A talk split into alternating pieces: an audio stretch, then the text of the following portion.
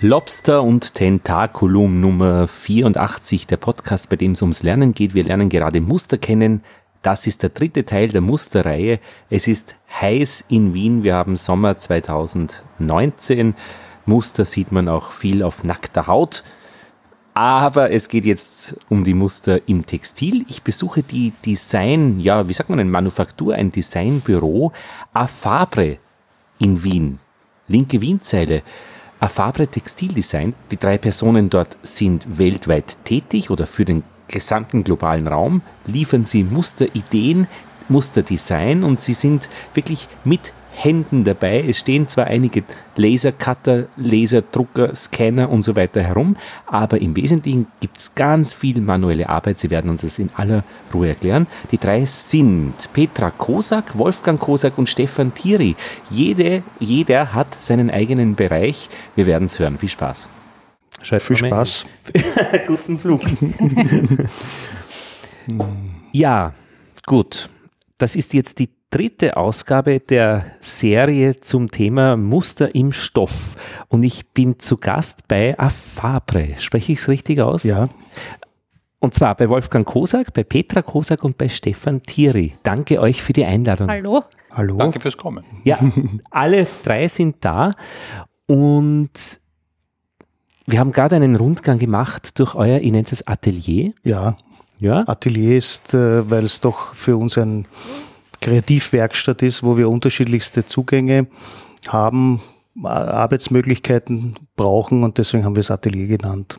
Man könnte auch Studios sagen oder ja, eigentlich ist das der Hauptfaktor, kann man sagen. Dass wir der Begriff ist entstanden noch aus den alten Dachbodenzeiten. Wir haben ja auf einem Dachboden begonnen. Es ist auch Bügelzimmer, Waschzimmer, sowas es in alten Zinshäusern gibt. Das haben wir Wand niedergerissen und da oben begonnen, auf Wienzeile am Dach oben. Und da war ganz klar, das ist ein richtiges Atelier. Und das hat sich halt bis jetzt gehalten, dieser, dieser Begriff. Es sind ja Stoffe überall zu sehen, in Ballen oder es sieht jetzt hier so aus, wo wir sitzen an so einem großen Besprechungstisch, in Blättern und Ihr habt mir das vorher schon gezeigt, das sind sogenannte Dummies. Wir werden noch dazu äh, reden, reden, zum Reden kommen. Äh, wir sind vorbeigegangen auch an Lasercutter und an äh, Drucker und an Computern. Also es gibt hier offensichtlich auch eine, tota-, eine, eine digitale Verbindung. Und hier gibt es noch eine Wand, äh, ein, ja, eine Stimmungswand, wo viele kleine Bilder drauf sind mit ähm, ja, Mustern, sage ich jetzt einmal. Ja, wir sammeln Muster aus den verschiedensten Quellen von unseren Kunden, aus verschiedensten Medien, einfach um uns ein Bild zu machen, was am Markt im Moment populär ist und gefragt sein wird. Da gibt es doch große Veränderungen. Wir arbeiten für äh, weltweit für die Industrie und dadurch äh, entstehen auch unterschiedliche Zugänge. Stefan zum Beispiel ist zuständig für den amerikanischen Markt und die haben ein ganz anderes Geschmacksempfinden, als das vielleicht die Europäer haben oder auch im asiatischen Raum äh, gebraucht wird. Deswegen hängen hier auch so viele unterschiedliche Bilder, äh, da äh, wir sehr viele unterschiedliche Kollektionen brauchen. Durch die angesprochenen unterschiedlichen Bedürfnisse in den Märkten sind Farben und auch die Wohngewohnheiten in den unterschiedlichen Ländern völlig, völlig konträr und an das müssen wir uns eben mit den Kollektionen anpassen. Musst du dazu Amerikaner sein? Äh, zum Glück nicht. Das funktioniert auch als Österreicher oder wahrscheinlich auch aus, äh, je, aus jedem anderen Land kann man das gut betreiben. Was man allerdings können muss, ist, man muss Englisch äh, können. Man muss, das hilft natürlich, äh, aber man muss äh, das, das Land verstehen, man muss die, den Geschmack verstehen, man muss die Leute ein bisschen verstehen, wie sie wohnen, was sie für Bedürfnisse haben. Äh, das ist auch noch für sich wichtig, um, um, um einen Markt äh, zu erfassen und dann auch eine passende Kollektion entwickeln zu können. Aber das gilt natürlich für alle Märkte, ist nicht nur für die amerikanischen Kollektionen. Ich bin zu dieser Musterthematik gekommen, weil ich mit jemandem in der Eisenbahn gefahren bin, den ich kennengelernt habe. Das war ein Kunststudent und der hat gesagt, ich komme, ich mache da mit bei einem Musterwettbewerb und wieder werden sie mir dann äh, den ersten Platz, das, dieses Design, das ich da entwerfen werde, stehlen. Die sind ja nur dazu da, diese Wettbewerbe, dass man einfach an die Muster kommt. Meine Frage an euch, seid ihr eher auf der Gruppe, die stehlen oder seid ihr eher auf der Gruppe, die produzieren und denen gestohlen wird? Wieder noch. Wer antwortet jetzt? Also bestohlen worden sind wir auch schon natürlich. Ich glaube, das ist als Designer unumgänglich. Merkt man das?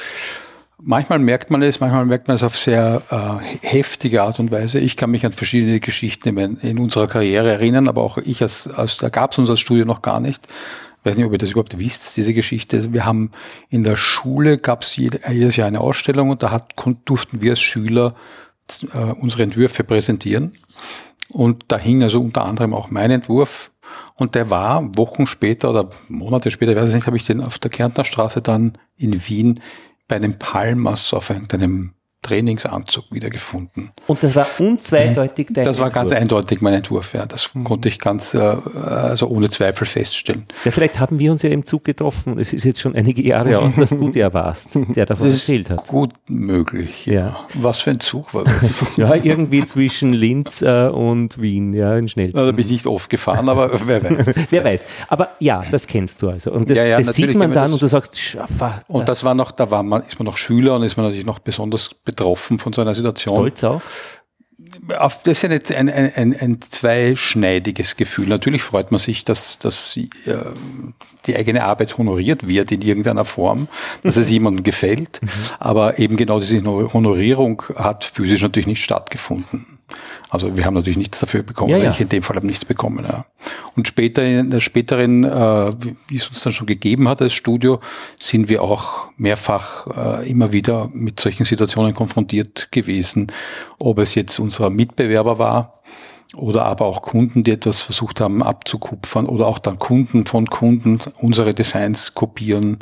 Alles das hat es gegeben. Ich habe auch erlebt, dass Designs physisch von uns gestohlen wurden und dann da wurde versucht, diese Designs weiter zu verkaufen. Also alles das hat es gegeben. Aber wenn man bedenkt, wie oft das passiert oder wie oft uns das widerfahren ist und wie lange es uns gibt, nämlich schon über 30 Jahre, dann ist das ein überschaubares Problem. Aber seid ihr auch schon in die Position gekommen, wo ihr von jemand anderen etwas verwendet habt, äh, was mhm. dann den in die Situation gebracht hat oder hätte? Ich meine, die Frage ist, wie man arbeitet, nicht? Aber werdet ihr schon in, in die Gelegenheit oder kommt man in eurer Arbeit in die Gelegenheit zu stehlen? Also theoretisch komme ich jeden Tag in die Gelegenheit aufgrund der digitalen Möglichkeiten. Ich kann ja sehr viele Dinge runterladen, anschauen. Ich kann mir Bücher nehmen, äh, aus einem Buch mir irgendein Motiv hernehmen. Aber wir müssen bewusst, und das machen wir im Team auch im ständigen Absprache miteinander, äh, abklären, ob das eh in dieser Form äh, so nicht von uns verwendet werden darf, dann werden wir es nicht verwenden, weil unsere Aufgabe ist natürlich die, unseren Kunden immer ein Original anzubieten. Sobald der das, er bezahlt uns ja auch dafür, dass er sicher gehen kann, dass es für ihn im Nachhinein keine Scherereien gibt. Ja. Aber wie stellt ihr diese Sicherheit her? Weil ich denke, indem wir es immer zeichnen. Wir stellen es immer selbst her. Also ich kann, so wie die Fotos, die vielen Fotos, die hier herumhängen, sind natürlich Inspirationsquelle. Aber ich würde das jetzt nicht eins zu eins nachbauen, sondern ich würde in, in, in einer gewissen Form angepasst an die Bedürfnisse dann diese Brücke bauen zwischen dem, der Inspiration und dem, was der Kunde, der Markt von mir braucht.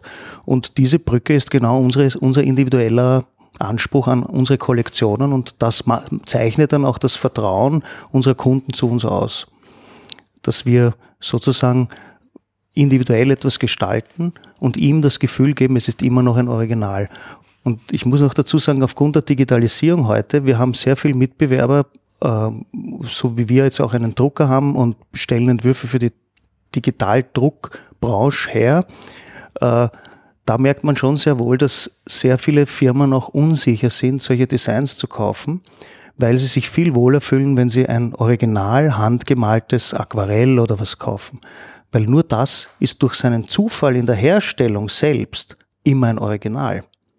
Weil beim Aquarellieren passieren Dinge. Ich steuere Zufälle und ich äh, bin nicht so akkurat am Arbeiten und Entwickeln, wie ich das am Computer bin, wo jede Daten Produktion immer austauschbar und neu verwertbar ist. Ja. Und das reicht aus, eine Andersartigkeit herzustellen. Ja, ich es mein, ist eine unendlich. Das, das, das, die Kreativität des Handgemachten ist unendlich.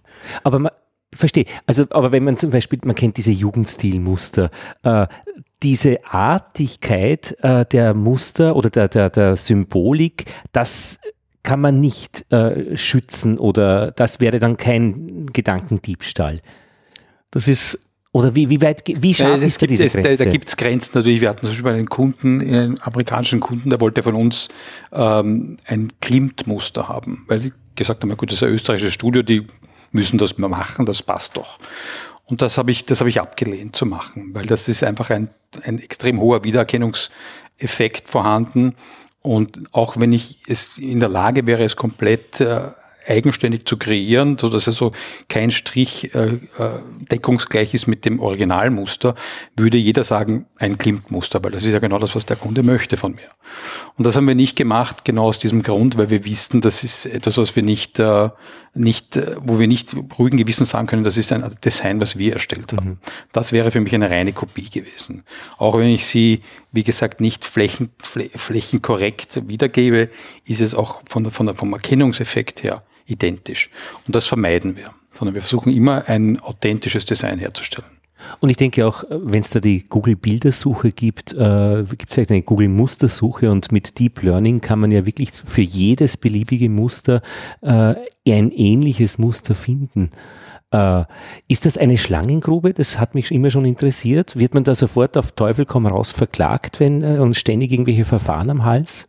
Wir haben bis heute keine einzige Klage gehabt. Wir haben natürlich immer wieder Diskussionen, weil es zu irgendwelchen, sage ich mal, unterschiedlichen Auffassungen kommt. Äh, speziell bei Designs, die sehr einfach sind. Einerseits sucht der Markt nach ganz was Simplen und äh, wir stellen was Simples her und der Wiedererkennungseffekt mit etwas anderem Simplen, wie zum Beispiel einem ganz einfachen Geometriemuster oder so, äh, da ist dann immer die Frage, äh, wo, wo fängt die Gleichheit an? Ja? Es ist grundsätzlich nicht äh, absicherbar. Also ich könnte nicht mit jedem Design äh, mir da äh, das gesetzlich absichern lassen oder so. Also das geht nicht. Es geht eher in der man muss auch dazu sagen, unsere Kunden setzen ja dann jeweils es in ihren Technologien um und es kommt auch jedes Mal was anderes raus. Äh, wenn jetzt wir es zum Beispiel einem Tapetenhersteller das ein Design geben und ich sage jetzt einmal, machen wir nicht, aber ich gebe ihm das gleiche noch einem Möbelstoffhersteller, kommen zwei unterschiedliche Produkte raus. Mhm. Auch durch die Technologie, mit der sie dann arbeiten. Ja. Äh, Aber auch das machen wir nicht im Prinzip. Nein, also wir verkaufen jedes Design nur einmal exklusiv und damit auch die Nutzungsrechte dafür.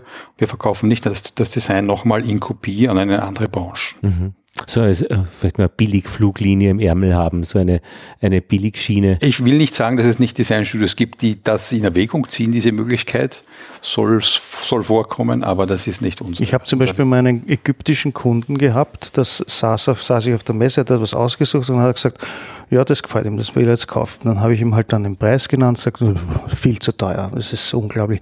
Es ist ja egal, ich kann sie nachher weiterverkaufen. Sag ich, ja, aber das geht nicht. Also das, es gibt halt Firmen, die in ihrem Umfeld auch gar nicht den Bedarf haben, exklusiv zu sein.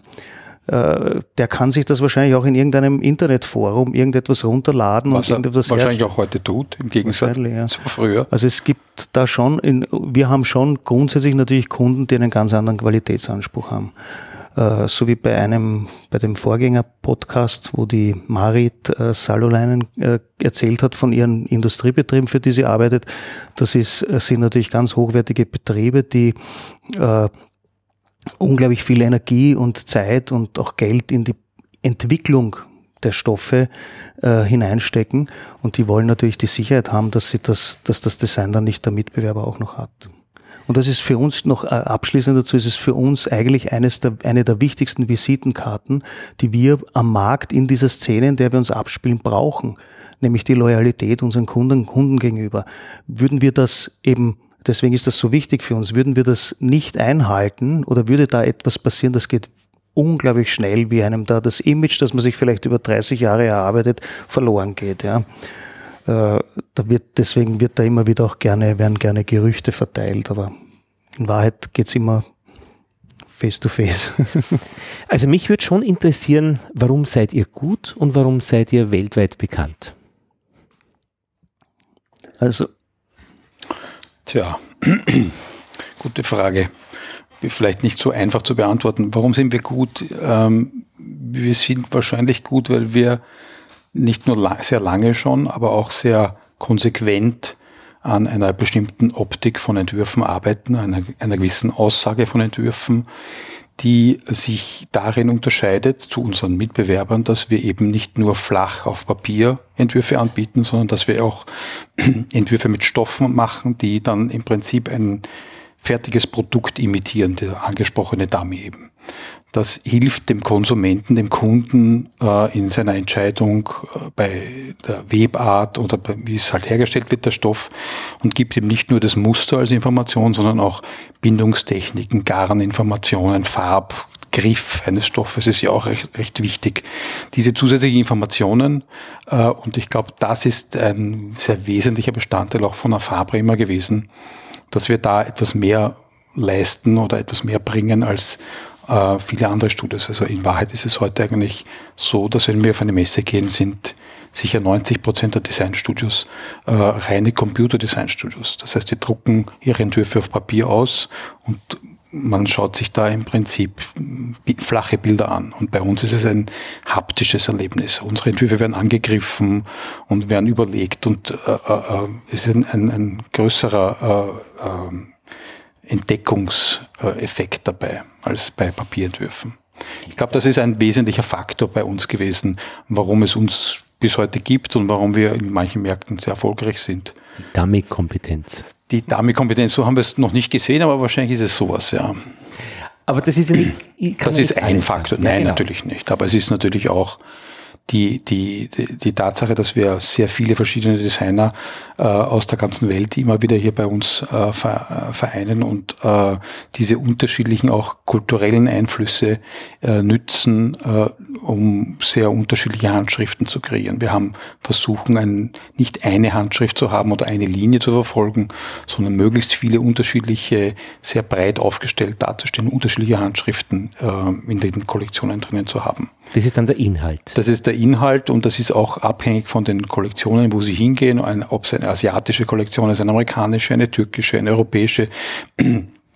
Da sind die Geschmäcker, wie gesagt, schon angesprochen, völlig unterschiedlich. Auch äh, die, die Rapporte, die da zum verwendet Glück. werden, zum Glück, ja. Es ist, ist für uns zum Arbeiten natürlich auch viel spannender, weil vielseitiger.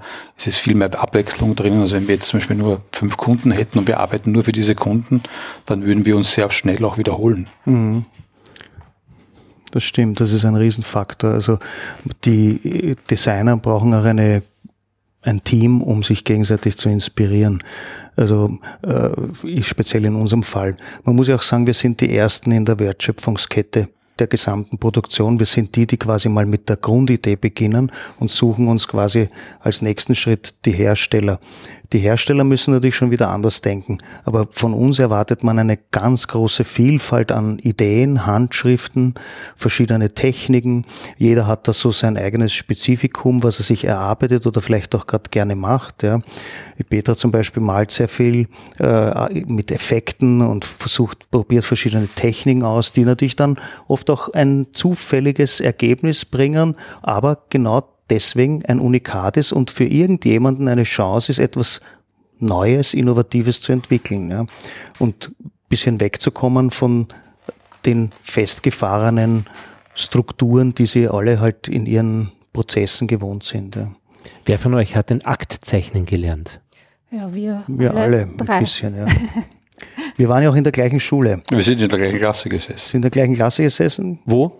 In der Spengergasse, HTL, HBLVA für Textilindustrie hat das damals geheißen, ah. im fünften Bezirk. Äh, und das war immerhin eine Schule, die schon von der Maria Therese gegründet wurde, vor 250 Jahren, vielleicht nicht in dieser Form, weil das Gebäude ist noch nicht so alt, aber äh, die Idee des Musterentwicklers oder Gestalters war eines der ersten äh, Fach Berufsausbildungen, äh, die die Maria Theresia eingeführt hat, weil einfach Textilindustrie oder Weben an sich ein unglaublich wichtiges äh, Thema war. Und das hat man in Wien in dieser Kulturstadt halt gemacht und da wurden, wurde das damals eingeführt und ja, wir waren in dieser Abteilung 250 Jahre oder 200 Jahre, 20 Jahre später und äh, nein 50, 250 Jahre später, weil wir hatten ja noch ich weiß 250 keine Ahnung, Jahre. ist auf jeden Fall schon 30 Jahre her. ja, das geht schnell mit 30 Jahre, geht schnell. und haben dort, äh, damals war die Schule auch noch sehr geführt von der Textilindustrie, österreichischen Textilindustrie. Die hatte also eine Art äh, Industriebeirat und hat sich das stark beigetragen. Da wurde, es ist auch der Name Backhausen gefallen, der war damals auch im Beirat. Äh, Gab es ein paar Firmen und die haben halt auch versucht, mit den zu schauen, dass dieser Lehrauftrag auch wirklich so erfüllt wird. Wir haben auch Weben gelernt, Drucken gelernt, wir haben Stricken gelernt, wir haben gezeichnet, wir haben Akt gezeichnet, wir haben an Naturstudien machen äh, im, in, im Schönbrunn. Schönbrunn ja. Aber das heißt, ihr habt dort eine künstlerische, handwerkliche mhm. Grundausbildung bekommen. Also ihr seid, ihr würdet euch als, als was seid ihr, Künstler bezeichnen? Wie, wie, Künstler, äh, ein Künstler ist, also ich weiß nicht, ob der Begriff jetzt gut ankommt, aber ein Künstler ist für mich jemand, der kreativ arbeitet, aber nicht an die kommerzielle Nutzung denkt. Okay. Wir sehen uns ganz bewusst als Kreativgestalter eines äh, Handwerks, eines Produktes. Also so es ist nah an einem Kunsthandwerk dran eigentlich, ja. so würde ich es eben. Es gibt wie bei allen Dingen immer Überschneidungen, wenn man jetzt an Andy Warhol denkt, der halt äh, da teilweise Bilder gestaltet hat, in Serie gedruckt hat oder äh, dann sind das natürlich auch Zugänge, wo man sagen kann, das könnte jetzt ein kommerzieller Nutzen dahinter stecken. Aber wir haben als Designer, als eigentlich gelernt, für die Industrie zu arbeiten und deswegen sehen wir uns nicht als Künstler, sondern wirklich als äh, als Designer. Da kann auch gut das Digitale mit dem, jetzt darf ich es trotzdem künstlerisch nennen, Entwerfen vergleichen. Äh, Im digitalen Bereich hat man oft eine Art Bibliothek an Motiven, die man Kaleidoskop ähnlich zusammenwürfeln kann, wo immer etwas anderes rauskommt. Und wir haben quasi dieses Kaleidoskop im Kopf, diese verschiedenen Motive, das, was wir gelernt haben, das wir, was wir in diesen 30 Jahren aufgenommen haben an Einflüssen, an Trends, an alles, was einem so begegnet, äh, speichert man und spuckt eigentlich dann auch Kaleidoskop ähnlich aus in den verschiedensten Techniken. Äh, die es ja jetzt gibt. Äh, in der Zwischenzeit hat sich, ja, also wir können zurückgreifen auf Techniken, äh, Uralttechniken, äh, bis das, was ist jetzt eben Computer, äh, die ganzen Chemikalien, die teilweise auch schon am Markt sind, mit den Farben, mit, also wir können alles mischen, wir haben jede Möglichkeit, einen Entwurf zu machen und das macht es dann auch einzigartig. Es gibt natürlich Leute, die schauen sich das an und sagen, äh, das ist doch ein Kunstwerk.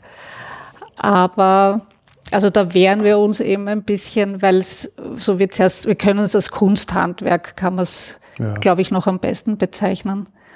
Wir haben auch immer wieder, wenn wir äh, von, den verschiedenen Akademien oder von oder Künstler bei uns haben, die auch so gerne ein bisschen Textildesign machen wollen, dann führen wir schon bewusst vorher auch das Gespräch, dass es da schon auch darum geht, dass es am Schluss äh, einem kommerziell denkenden Menschen gefallen muss, der das dann nimmt, so wie die Marit und sich überlegt, wie kann ich eine Kollektion daraus machen.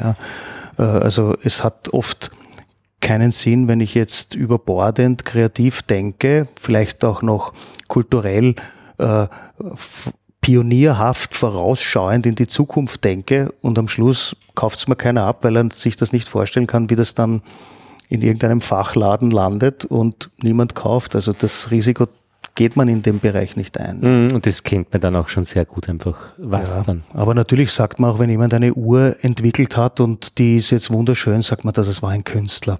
Oder der Koch war ein Künstler. Man verwendet den Begriff Künstler sehr gerne für jemanden, der etwas besonders gut kann und dadurch aus der Gesellschaft vielleicht heraussticht. Mhm.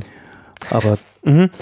Ich habe mit einem Kunstschlosser gesprochen, der gesagt hat, beim Entwerfen muss er alles vom Handwerk weggeben, weil er sich nicht beschränken möchte, ob das jetzt machbar ist oder nicht. Aber dann schlüpft er in die andere Rolle und dann muss er sich sehr wohl überlegen, mhm. ob das statisch funktioniert, mhm. wie die Fertigungs- und Fügetechniken sind.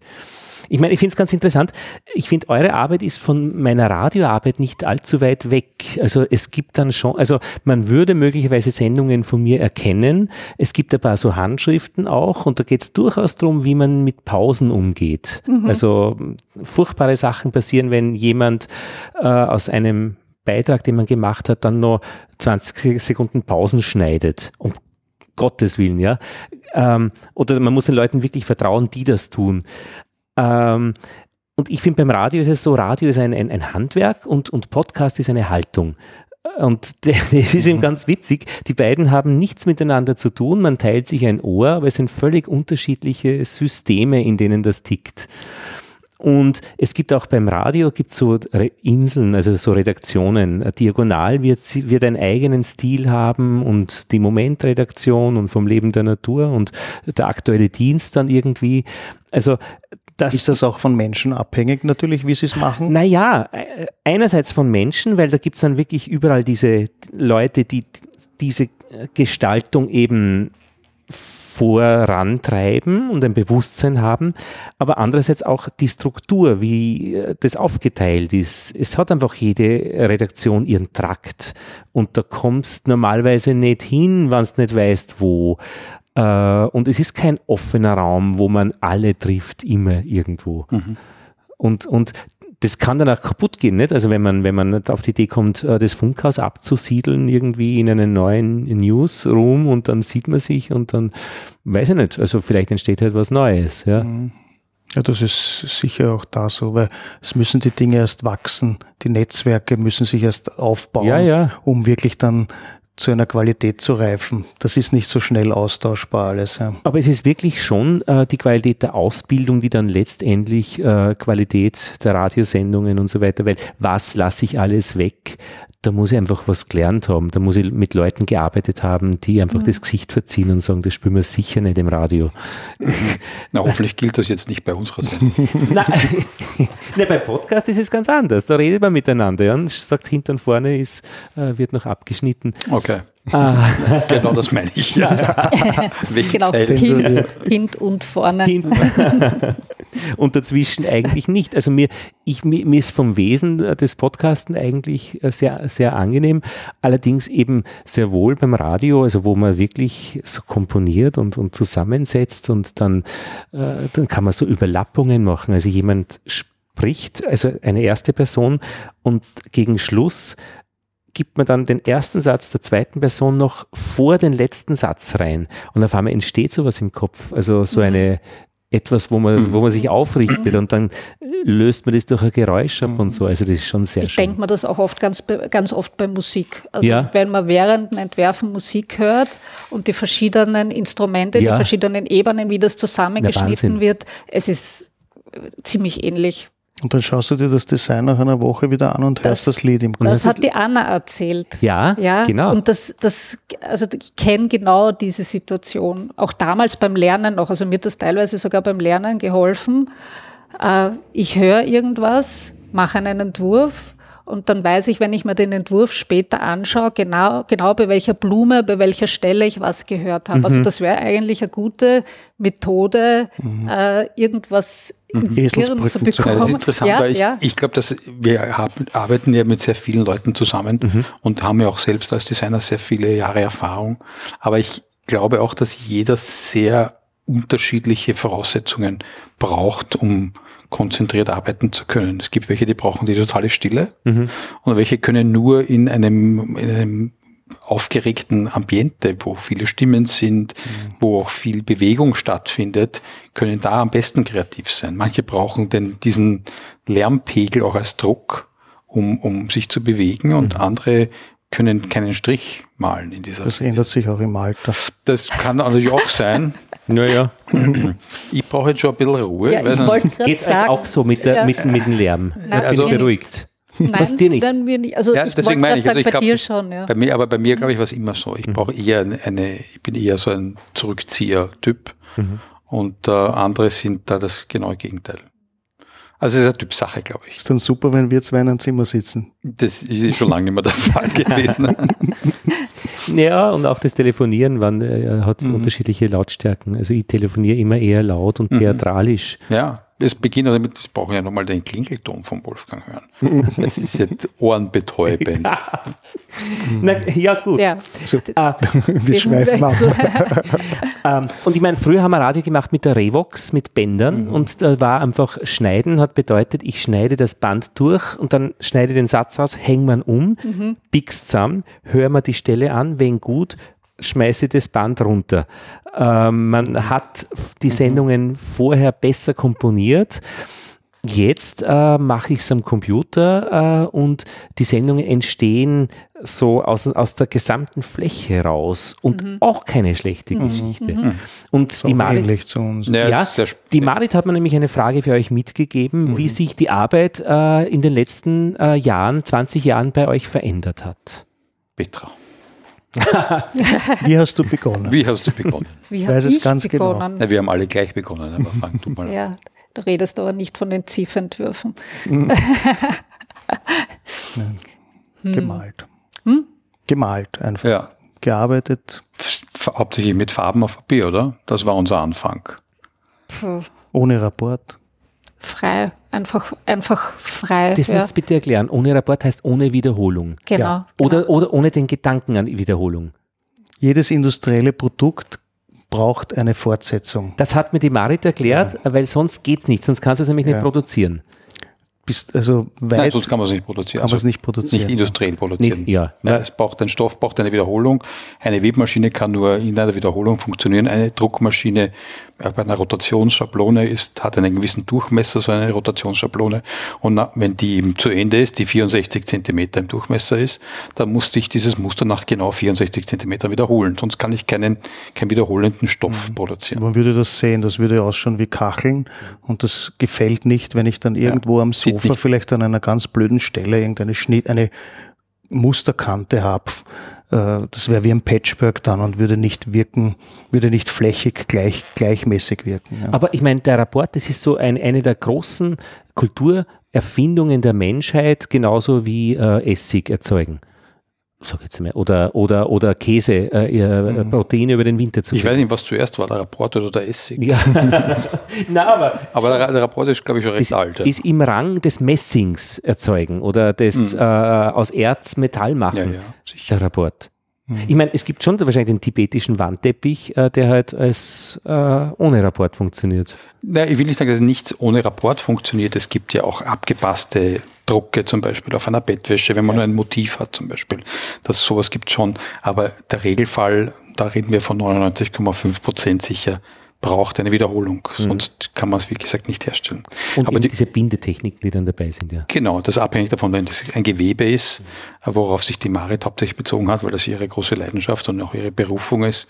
Äh, Dann kommen dann natürlich auch äh, technische äh, Informationen noch dazu, die man wissen muss, welche Bindungseffekte man machen kann, welche Gewebedichten da relevant sind. Das sind aber Dinge, die nicht wir machen als Designer. Die wird zwar, ist zwar wesentlich, dass wir das wissen, wie das funktioniert, aber dass diese Umsetzungsarbeit macht dann der Hersteller, der diesen Entwurf kauft. Unser Job ist zu inspirieren dazu, dass sie Genau. dann meinen, wenn die das sehen, ah, da könnte ich jetzt dieses Garn verwenden oder das in dieser Technik weben. Ja. Aber, also, ursprünglich malen ohne Rapport auf, äh, mit Ma äh, Farbe auf Papier. Also wir haben früher ohne Rapport begonnen. Äh, Wir haben es zwar in der Schule gelernt, wie man Rapport macht, aber die Kreativität ist halt trotzdem oft über den Tellerrand drüber geschossen und wir haben drauf los, also wir haben mit, mit Sprühdosen, mit Airbrush, mit allen Techniken, die, die nur möglich sind, mit allen Materialien, die uns zur Verfügung stehen. Wir sind wie kleine Kinder. Damals war es noch nicht der Bösner, sondern ein anderes Malergeschäft eingefallen und haben uns einmal versorgt mit Materialien und haben das Baumarkt alles hemmungs ja überall haben Schmirgelpapier alles gekauft oder ja, irgendwas. ja, Also das war hemmungslos ausprobiert. Deswegen habe ich zuerst das ZIF Oder- angesprochen. oder also auch das ZIF war nicht sicher. Zimmerpflanzen Also misshandeln. auch Putzmittel, genau, genau. Was hat das Putzmittel gemacht? Das Putzmittel, das hat äh, gute Effekte, dreidimensionale Effekte gebracht, nur nicht lang, weil sobald als getrocknet war, ist das alles wieder abgefallen. Das heißt, der Kunde hatte dann diese ganzen Brösel in der Kollektion drinnen. Äh, also chemische Versuche gibt's gibt's genug. Also ich jetzt von mir persönlich hernehme, ich bin ein eher undisziplinierter Designer, muss ich sagen. Und äh, da müssen schon einige Materialien. Ich gebe nur ein bisschen das rauf, mhm. genau so, dass nicht blubbt, ja. Mhm. Da müssen äh, schon eine Material, einige Materialien dran glauben. Mhm, aber ran an die Materialien, an die Sachen, an die Chemie, an das, was, äh, also ans Analoge. Und das war der Unterschied eigentlich zu früher. Äh, es hat äh, beiden Firmen eigene Designer gegeben, die unseren kreativen Wahnsinn, nenne ich es einmal, in die Technik umgesetzt haben. Und äh, dann später ist das, hat das eben nicht mehr funktioniert. Das heißt, später haben wir dann, äh, ist es immer technischer geworden, mhm. dass man sagt, wir müssen die Rapporte machen. Es gibt verschiedene Rapporte. Es gibt verschiedene Rapporte für äh, ob das jetzt Bettwäsche ist, ob das die Tapete ist, ob das egal welcher Bereich. Es gibt für die verschiedensten, so wie der Steffi vorher gesagt hat, äh, die verschiedensten äh, Maschinen. Äh, das heißt, wir versuchen alles irgendwie abzudecken. Es geht teilweise in Farbseparationen, in Ebenen. Also es wurde dann schon verlangt, immer technischer zu arbeiten. Ja, liegt einzig und allein an Sparmaßnahmen, weil die Firmen immer mehr das Personal eingespart haben und halt von uns als, als Lieferant sozusagen das eingefordert haben. Mhm. Also wenn wir bei dir ein Design kaufen wollen, dann soll es halt gleich so sein. Mhm. Aber es war früher ein viel freierer Zugang. Man hat sich von uns erwartet, dass wir neue Optiken erfinden. Das geht in der Spontanität natürlich super äh, und ist ein anderer Prozess, als wenn ich heute einen Entwurf entwickle und mir während des Entwick Ideenprozesses schon überlegen muss, wie schaut das im Rapport aus. Also es ist nicht so einfach, sich zu überlegen, jetzt male ich irgendetwas und vielleicht, äh, ich sag mal, eine völlig äh, abstrakte äh, Hintergrundgestaltung und die muss aber dann nachher auch brauchbar in 35 Zentimeter oder 64 Zentimeter Rapporten passen und nicht künstlich verkrampft unnatürlich wirken. Und das ist halt dann die hohe Schule. Das haben die früher halt selbst gemacht, indem sie es gescannt haben und dann mit ihrer Software, die sie halt jeweils hatten, weiterentwickelt haben oder Leute sitzen gehabt haben, die das nachgezeichnet haben. Aber ja, die Digitalisierung hat halt da ganz stark äh, sich Aber was spannend ist, ist, dass früher, es wurde, also wie wir begonnen haben oder bevor wir begonnen haben, äh, hat es irrsinnig viel Muster gegeben. Es war alles gemustert, es war alles bunt. Jetzt ist ja teilweise, wenn man auf die äh, Straße schaut, also gerade jetzt im Fashion-Modebereich, äh, jetzt eher gedämpft von den Farben oder fast uniformartig. Äh, im, Im äh, Textil äh, oder im Wohnbereich kommt es teilweise, Gott sei Dank, wieder. Aber früher war diese Musterung, dieses Bunte und die Techniken extrem eingeschränkt. Also so wenig Möglichkeiten, das alles zu verwirklichen. Und heute ist es fast ein bisschen umgekehrt. Heute haben wir alle Möglichkeiten, alle technischen Möglichkeiten. Es geht fast alles. Äh, und das Kaufverhalten dem Muster gegenüber ist sehr verhalten. Weil die Leute das verlernt haben, zu, einen Nein, Geschmack ich glaub, zu haben. Ich glaube, dass es schon ein Spiegel der Kultur und der Gesellschaft ist. Es ist, es passiert so viel rundherum, da spielt einfach alles mit rein. Es geht eher so in Richtung Sicherheit und äh, in, in Richtung Vorsicht und das wirkt sich dann teilweise auch aus auf das, auf das Kaufverhalten nicht in allen Ländern so, aber in Österreich bestimmt. Also es ist, wir sind jetzt nicht, na, was das Muster betrifft, ist, äh, also da hat man jetzt Länder wie zum Beispiel in, in England, also wir waren jetzt in, in London im Herbst, äh, das sind Geschäfte, das wird bei uns wahrscheinlich gar nicht funktionieren. Die haben ja relativ kleine Häuser dort und trotzdem, es ist alles gemustert, farbig, es ist der Mut zum Muster ich weiß jetzt nicht wirklich, woran es liegt, ob es auch an den Stoffen liegt, weil es dort halt ein bisschen kälter ist und dass die wärmeren, die gewebten Stoffe, dass man das an prinzipiell schon mal in den Farben auch wärmer haben möchte. Es liegt an den Kulturen. Ich glaube, so wie du in Amerika andere hm. Einflüsse hast, haben Na, wir, wir hätten ja eine, eine, eine Designkultur von der Basis her, aber sie ist Fall. irgendwann einmal abgebrochen. Irgendwann einmal hat es geendet. Wann war das? Also ich Also würde ich- jetzt einmal sagen, dass nach Jugendstil und Art Deco nicht, also Also ich nicht mehr glaube viel. später, ich glaube, dass, also was wir sicher gemerkt haben, war die Jahrtausendwende. Äh, da- 9-11. Hat's- Wie hat sich 9-11 in das Muster Ja. geschlagen? Nein, das war Mit schon 9-11 haben wir auch eine interessante Geschichte, aber das dazu nachher da vielleicht. Also ich glaube, wir haben schon festgestellt, dass zum Beispiel bei den Möbelstoff, äh, Möbel Sofaherstellern hat man immer, da gibt es in Köln so eine Messe, da habe ich immer wieder von den Kunden, die für diese Firmen produzieren, gehört, naja, es werden immer weniger Muster, es wird dann jetzt kommt mehr das Material Alcantara oder Leder. Und man hat dann schon gemerkt, dass im, auch Architekten, Raumausstatter immer mehr das sich auf diese Reduziertheit der Produkte in ihr, also weniger Pattern, aber dafür mehr Material, äh, mehr Qualität, das war ein Eleg Eleganzkriterium und es war vor allem kompatibler mit allen anderen Komponenten in einem Wohnraum. Es ist ja viel leichter, einen Raum zu gestalten, äh, wenn ich jetzt keine Muster habe und die dann nur appliziere mit einem Polster, einer Decken oder äh, als wenn ich jetzt eine Tapete hätte, dann vielleicht noch einen Vorhang gemustert äh, und dann will ich ein, noch ein gemustertes Sofa. Das wird dann ein bisschen kompliziert. Äh, Und da entsteht sehr viel Individualität des einzelnen Konsumenten und jeder hat eine andere Meinung. Und Industrie denkt effizient, logisch und versucht halt natürlich so kompatibel wie möglich äh, in allen Bereichen äh, zu entwickeln, damit das auch, damit sie ja keine Geschäftschance versäumen. Und äh, das ist so ein bisschen ein Antrieb meines Erachtens gewesen, dass es immer mehr zu dieser Uni-Welle kam. Äh, Heute ist es sogar so weit, dass wir schon Webereien kennen, die sagen, es ist furchtbar. Ich habe 70 Webstühle, ich habe 10 Designer, ich könnte losschießen, wie nur was, aber alle wollen es nur Uni. Und äh, der Mitbewerber produziert auch Uni und am Schluss bleibt eigentlich nur noch die Diskussion, welche Qualitäten zu welchem Preis und zu welchen Lieferkonditionen. Und die Firmen möchten, jeder sucht nach einer eigenen Identität und könnte es auch. Jeder möchte einen eigenen Stil entwickeln, aber äh, der Handel, es gibt ganz viele Faktoren, die dann hinten nach sich eigentlich das Risiko nicht mehr eingehen wollen. Äh, und was, äh, jetzt schweife ich vielleicht ein bisschen aus, aber was dazu noch äh, sehr stark mit einspielt, ist natürlich jetzt das digitale Präsenz. Also über Internet und Co. können immer mehr Menschen individueller äh, einkaufen und äh, auch andere Zugänge finden, über globale Märkte einkaufen, ist natürlich ganz schlecht für den lokalen Weber, der hier äh, den österreichischen und äh, alpinen Raum äh, betreut hat.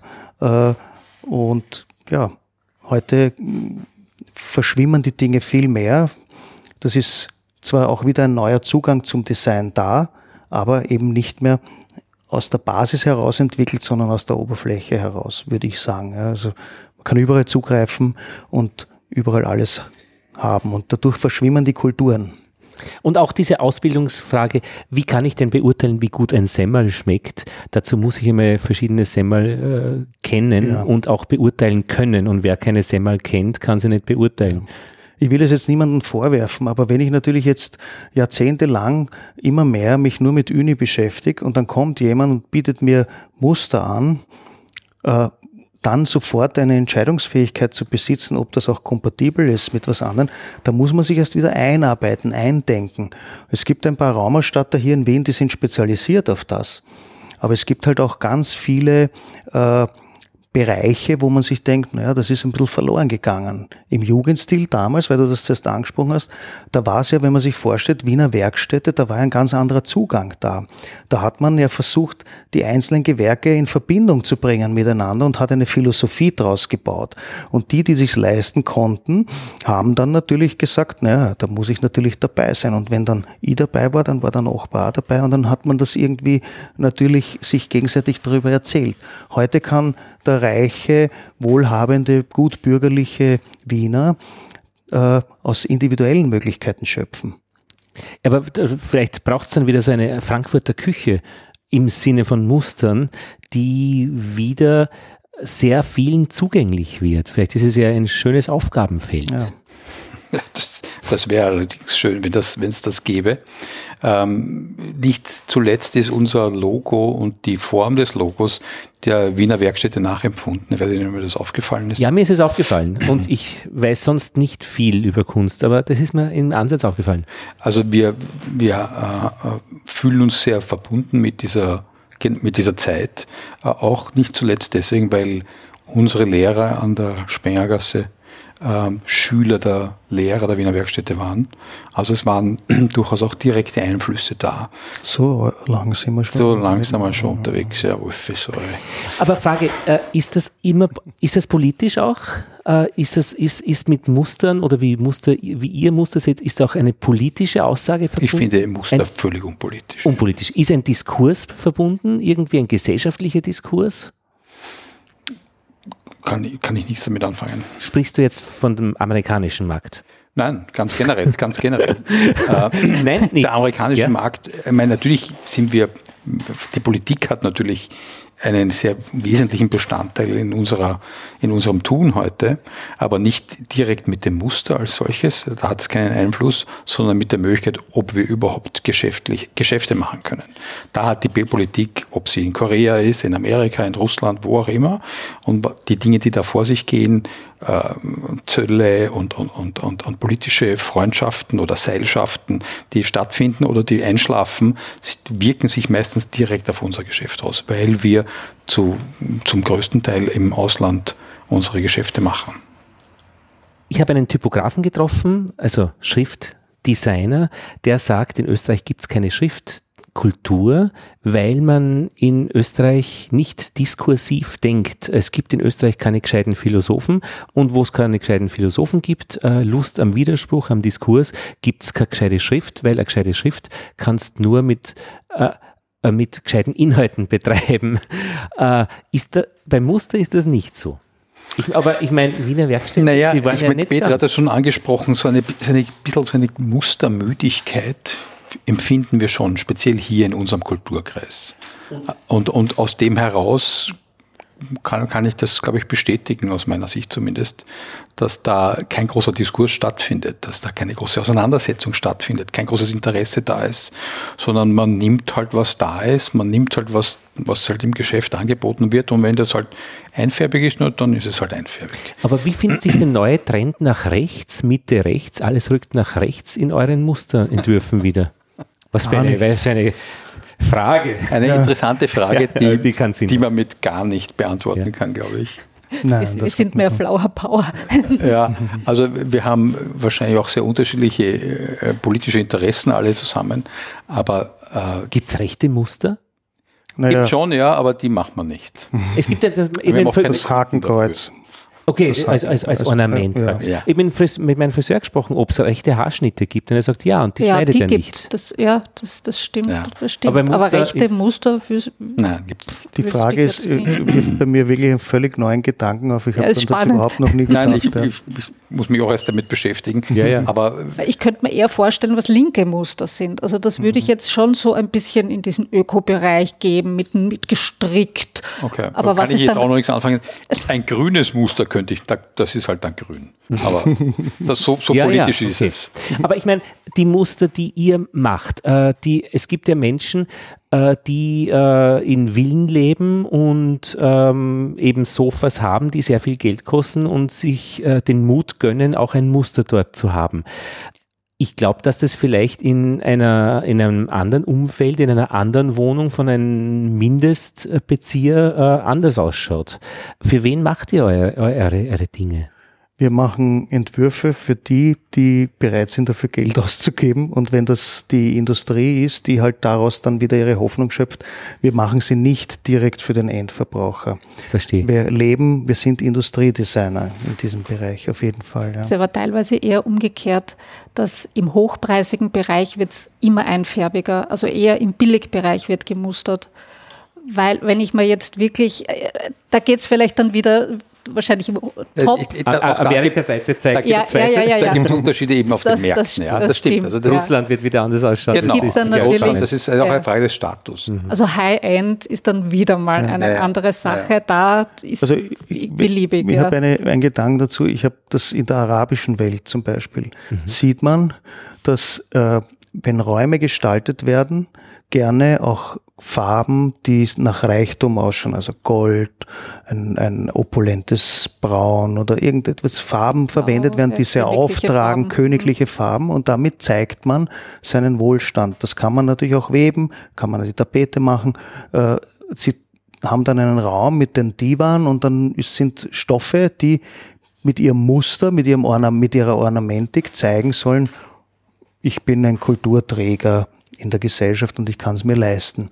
Das ist im Grunde das Gleiche, wie wir mit den Fassaden, mit unseren Ornamenten, mit unseren Fassadengestaltungen bei Häusern früher auch feststellen konnten, was, wer da in diesem Haus lebt. Mhm. Oder im Stuck, in welchem Stock Stuck, sich befindet. Genau, ja. Also das ist, ist sehr wohl dort der Fall. Äh, also deswegen Klar, äh, zum Glück gibt es Kulturunterschiede und jedes, jede Kultur hat ihren eigenen Zugang auch zum Thema Muster und Stoffe in der Anwendung, aber auch in der, in der, wie präsentiere ich mich in der Gesellschaft damit. Allein diese gesteppten Jacken, die man in Wien in 1040 sieht, äh, lässt dir eine Zuordnung wirklich zu. Also dieses Karo-gesteppte, mhm. das fasziniert mich immer zutiefst. Also es ist schön, wenn man das auf, ich finde ich spannend, wenn man das auf einen Bezirk äh, beziehen kann, weil das hieße, dass die anderen Bezirke was anderes machen und das würde wieder eine Vielfalt darstellen. Ja, ja. ja. Aber ich glaube, wir haben heute in unserer Gesellschaft äh, ein ein anderes Problem, dass wir sehr wohl als, äh, als einzelnes Individuum uns wieder individuell zeigen wollen, gestalten wollen. Es ist auch gesellschaftlich viel erlaubter als früher. Ich kann heute eigentlich machen, was ich will, ohne dabei sofort äh, gesellschaftlich äh, keine Anerkennung zu haben. Mhm. Äh, aber es ist das Angebot, das hast du zuerst schon, Peter zuerst schon angesprochen, das Angebot ist halt immer reduzierter. Und äh, wir haben jetzt aufgrund der Technologien, die heute zur Verfügung stehen, Digitalisierung ist da das absolute Schlagwort, ganz neue Möglichkeiten, mittlerweile in den letzten wenigen Jahren hat sich das auch immer mehr in Bereiche äh, entstehen Möglichkeiten, zum Beispiel der Digitaldruck mhm. auf Stoff. Ich kann heute, man kann heute relativ schnell, auch relativ kostengünstig, eine kleine Metrage an einem Muster haben. Mhm. Und dadurch kann man viel individueller an die einzelnen Raumgestaltungen rangehen, als das vielleicht noch vor wenigen Jahren der Fall war, wo der Architekt eigentlich nur davon abhängig war, was ihm die Industrie anbietet. Und die musste immer an die eierlegende Wollmilchsau denken, mhm. sozusagen ein, ein Muster, äh, viel Geld investieren in die Entwicklung eines Musters und das muss an viele Meter her, viele Meter verkaufen, also müssen es auch viele gut finden. Ach, das, das ist, ist ja interessant. Ja. Wir haben in China auf einer Teefarm gearbeitet und haben dort miterlebt, äh, dass auch Kaffee äh, begonnen wurde zu produzieren. Äh, und da wurden wir immer wieder als Tester eingeladen und wir wurden gefragt, schmeckt dieser Kaffee für euch breitenwirksam? Das heißt, äh, ich weiß nicht, ob ich es richtig verstanden habe, also als ob er nicht banal wäre, sondern ähm, so, wie sagt man denn, so eine Grundlage wäre für alle Arten ja, von Wir würden es kommerziell nennen. okay, Sie haben es vielleicht nicht so ausgedrückt. Genau. Ja, genau. Und das war eben, und ich, ich habe die Frage schon verstanden, was Sie meinen. Also. Wenn man sich, umso mehr man sich mit der Vervielfältigung beschäftigt, muss man natürlich viele, viele Faktoren berücksichtigen. Mhm. Das in, je nach Produkt, je nach Industrie, bei der Automobilindustrie ist es ja ganz offensichtlich, es schauen ja, da darf ich vielleicht nicht laut sagen, aber es schauen ja für mich alle Autos gleich aus. Ja, äh, ja, ja, für mich auch. Also, also äh, das hat damit zu tun, dass die das natürlich... Das schaut anders aus. ja, es hat damit zu tun, dass, dass natürlich ein Auto kreiert wird, äh, das am besten dann in allen Ländern der Welt allen Kulturen der Welt verkauft wird. Ich denke mir das jedes Mal, wenn ich in China bin und ich fahre dort auf den Autobahn und jedes zweite Auto ist ein deutsches Auto und denke mir, was hat sich damals Marco Polo dabei gedacht? Ja? Äh, wie, wie, wie hat da das die Fortbewegung ausgeschaut? Sicher ganz anders als die Kutschen hier oder die Fortbewegung hier äh, in europäischen Ländern. Und heute ist alles gleich, weil Industrie immer in der, im, daran denkt, effizienter, sparsamer, in der Masse zu produzieren und dadurch muss müssen alle Kriterien vorher berücksichtigt werden. Schade eigentlich, ich hätte gern gemusterte Autos. Da geht es aber dann darum, dass man es nicht wieder verkaufen kann. so. ich, ich kaufe mein Auto in, weiß ich nicht, schwarz, silber, weiß, weiß wahrscheinlich gar nicht. Stimmt, es gibt keine gemusterten Autos. Naja, es gibt gemusterte Sitze. Also das ist auch eine eigene Industrie. Ja, aber das, ein ja, eigener kann man nicht wirklich Muster aber das nennen. Ist, das ist ein minimalistisches ja. Muster, also ganz einfache. Aber wenn alles gleich ist, das ist der Hitzetod des Universums, da wurde jeder Brennstoff verbrannt und alles ist flach und man kann nichts mehr machen, weil man keine Temperaturgefälle mehr hat. Ich meine, ihr seid ja auch eigentlich also gegen das Universum, also gegen den Hauptsatz der ja. Wärmelehre, dass sich alles angleicht. Wir, wir kämpfen gegen die Uniformität. Ja, ihr genau. hebt die ja. Dinge, also. Äh, naja, das machen wir schon seit drei Jahrzehnten. Mhm. Eindeutig. Und ein Ende abzusehen, dass man sagt, jetzt ist es. Ein äh, Ende abzusehen, dass wir nicht mehr wollen? Ja, dass man sagt, jetzt gehe ich, jetzt mache ich was anderes, ich züchte Kakteen. Äh, das überlege ich mir noch mit den Kakteen, aber bis dahin äh, sind wir, glaube ich, ganz glücklich mit unserem Beruf. Wir machen es gern und äh, unsere Wohnungen sind zu klein, um sie, um die ganze Kreativität in uns dort auszutoben, weil sonst wird man alles bemustern, also müssen wir den Job eigentlich weitermachen. so, wie Grissemann und Stermann praktisch die, die Armen. Ja. Wir müssen es ja. machen. Aber ja, mir würden, ich habe noch ein bisschen noch was mich, was, was ich wissen will, was macht jetzt wirklich, ähm, vielleicht können wir das an einem Beispiel auch äh, uns anschauen. Was macht eure Arbeit jetzt eben gegen dieses Gleiche? Äh, was macht sie gut? Was macht ihr? Wo ist eure, äh, wo ist eure Expertise? Ich meine, es könnte dieselbe Situation jetzt irgendwo anders auch sein. Da sitzen auch drei Leute zusammen, die machen das Gleiche, aber sie machen es nicht so gut. Sie machen es anders. Sie machen es anders. Ja, also ich, ich muss ehrlich sagen, ich habe mich selbst auch gefragt vor 30 Jahren, wie wir das begonnen haben. Ähm, na, das können wir jetzt dann ein paar Jahre machen und irgendwann fällt uns dann einfach nichts mehr ein. Weil irgendwann hast du alle Muster gemacht, so ungefähr. Und da, ab da ist es dann nur noch eine Wiederholung. Und das ist aber nicht, hat aber nicht, ist aber nicht passiert. Nein. Und das wird auch nie passieren. Mhm. Und warum ist das so? Weil sich die, die Erde ständig verändert, die Bedürfnisse sich verändern, die Menschen, die Lebenssituationen äh, andauernd angepasst werden müssen und dadurch auch unsere Anforderungen an die Ideen völlig sich immer wechseln. Das, das sieht man, wenn man auch Archive, unser Archiv anschaut und dann nimmst du einen Entwurf raus, den du vor 20 Jahren gemacht hast, dann fangen alle zum Lachen an. Und eigentlich äh, auch, was auch ein Entwurf. Aber und steht man da immer dazu oder sagt man, um Gottes Willen? Nein, das, das, also ich habe das auch allen Jungdesignern immer gesagt, die bei uns äh, bei der Tür hereingekommen sind, habe ich gesagt, schmeißt nichts weg. Und zwar deswegen, weil du nur an den Dingen, die du gemacht hast, erkennen kannst, wie du dich entwickelst, mhm. wie du, wie du, was du für Schritte machst. Du lachst vielleicht irgendwann darüber oder schmunzelst oder genierst dich oder was auch immer, aber, aber du bist vielleicht auch gleichzeitig stolz, dass du dich verändert hast. Ne? Ja, genau. Um, um das überhaupt feststellen zu können, dass du dich verändert hast, musst du diese Referenzen behalten. Und das finde ich ganz wichtig, dass man das kann und das hat. Und natürlich, irgendwann steht man auch drüber und sagt, na gut, da, das ist mir damals nicht gelungen oder nicht so gut gelungen. Aber, aber ich finde es ganz wesentlich, dass man da als Kreativer generell nicht versucht, seine Vergangenheit irgendwie zu verstecken oder, oder, oder. Leugnet man zu, sich selbst. Ja, es ist, man, man, man, man lernt mehr daraus, als wenn man, wenn man sie behält. Und außerdem ist es jede Arbeit auch ein bisschen wie ein Notizblock von den Techniken, die man damals gemacht hat. So wie ein kleines Moodboard, ja. Moodboard ist äh, Stimmung. Ein, eine, eine Pinnwand mit Stimmungsbildern. Mhm.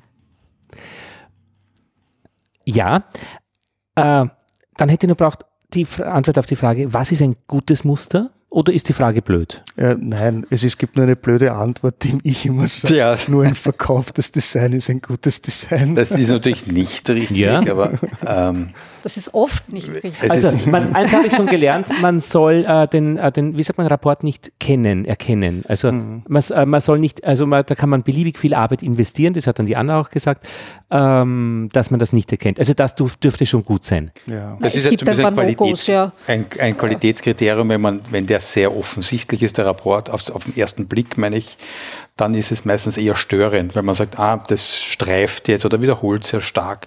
Also wenn man das, wenn das sehr offensichtlich ist, dann ist es eher ein Nachteil.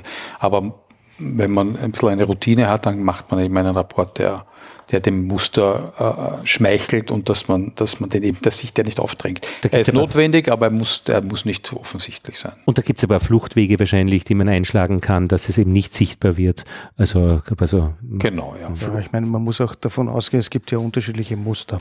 Ich kann ein Blumendekor machen, wo ich verteilt im All-Over, also von allen Seiten kann, den Stoff drehen kann und ich kann, habe nie das Gefühl, es gibt eine Richtung. Äh, Ich kann genauso ein Ornament designen, das vielleicht ganz klassische äh, Ornamentteile hat, die auch wieder aus einer Richtung kommen oder ganz klar, das werde ich auch nicht schief auf ein Sofa oder eine Wand tapezieren.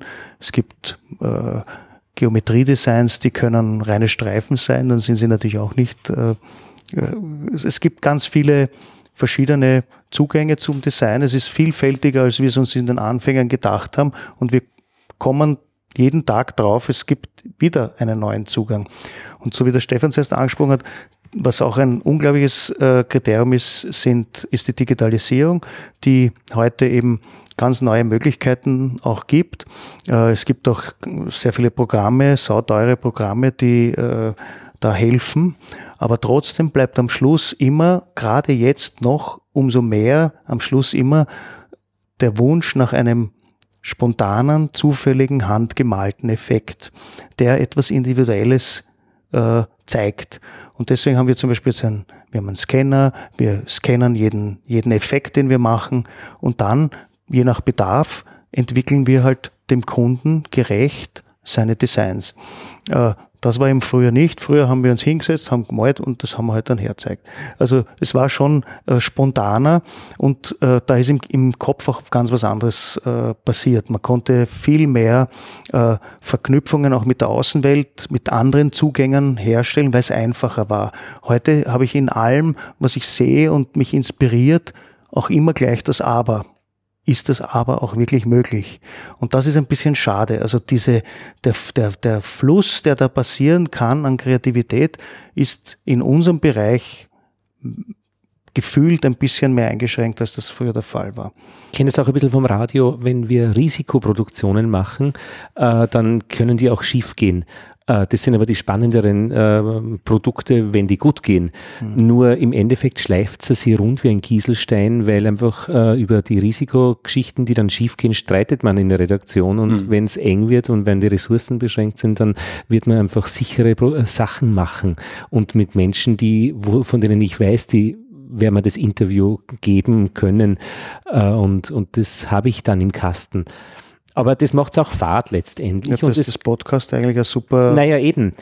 Genau, und dann wiederum so, Tool. so Podcast-Elemente ins Radio zurückbringen, macht das Ganze für mich wieder spannend, weil da tut sich dann was und das spürt man dann auch beim Radio hören wieder.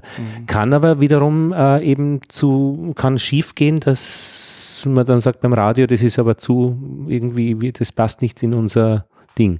Und dann ist ja Frage des Standings äh, oder der Erfahrung und was man sonst so drauf hat, ob man im Akt, gezeichnet hat, dass man weiß, wie das Geschäft geht, also ob man gehört hat, äh, über mehr Sendung gemacht, über Aktzeichnen, was gar nicht so leicht war, weil man ja nichts hört. Ja, und sie, sie, Schade irgendwie, oder? sieht und hört. Ja. Und äh, äh, das war schon eine Herausforderung, aber war, war recht nett. So ein weitere No-Gos, also eins kennen wir praktisch, also die Wiederholung, wenn man sieht, das ist ein, hm, geht nicht. Ja, das ist, eigentlich ist es eh schon abgedeckt Die und Richtung- erwähnt worden. Es darf äh, nicht streifen. Teilweise sieht es wahrscheinlich auch ein Laie, wenn man das wirklich jetzt äh, als, als äh, an einer großen Fläche sieht äh, und da sind die Wiederholungen drinnen oder da ist ein Streif drinnen, das, das darf nicht passieren. Also das Muster muss homogen verteilt sein. Das ist das, ist das eigentlich das Um und Auf. Ja, es gibt natürlich ein paar technische Dinge, die wir beachten müssen, abgesehen jetzt vom Rapport. Das ist die Anzahl der Farben zum Beispiel, abhängig davon, für was für ein Produkt das gedacht ist. Mhm. Für ein Gewebe ist es was anderes als beim Druck. Beim Druck, wenn das im Schablonendruck hergestellt wird, dann ist jede Farbe eine, ein Kostenfaktor.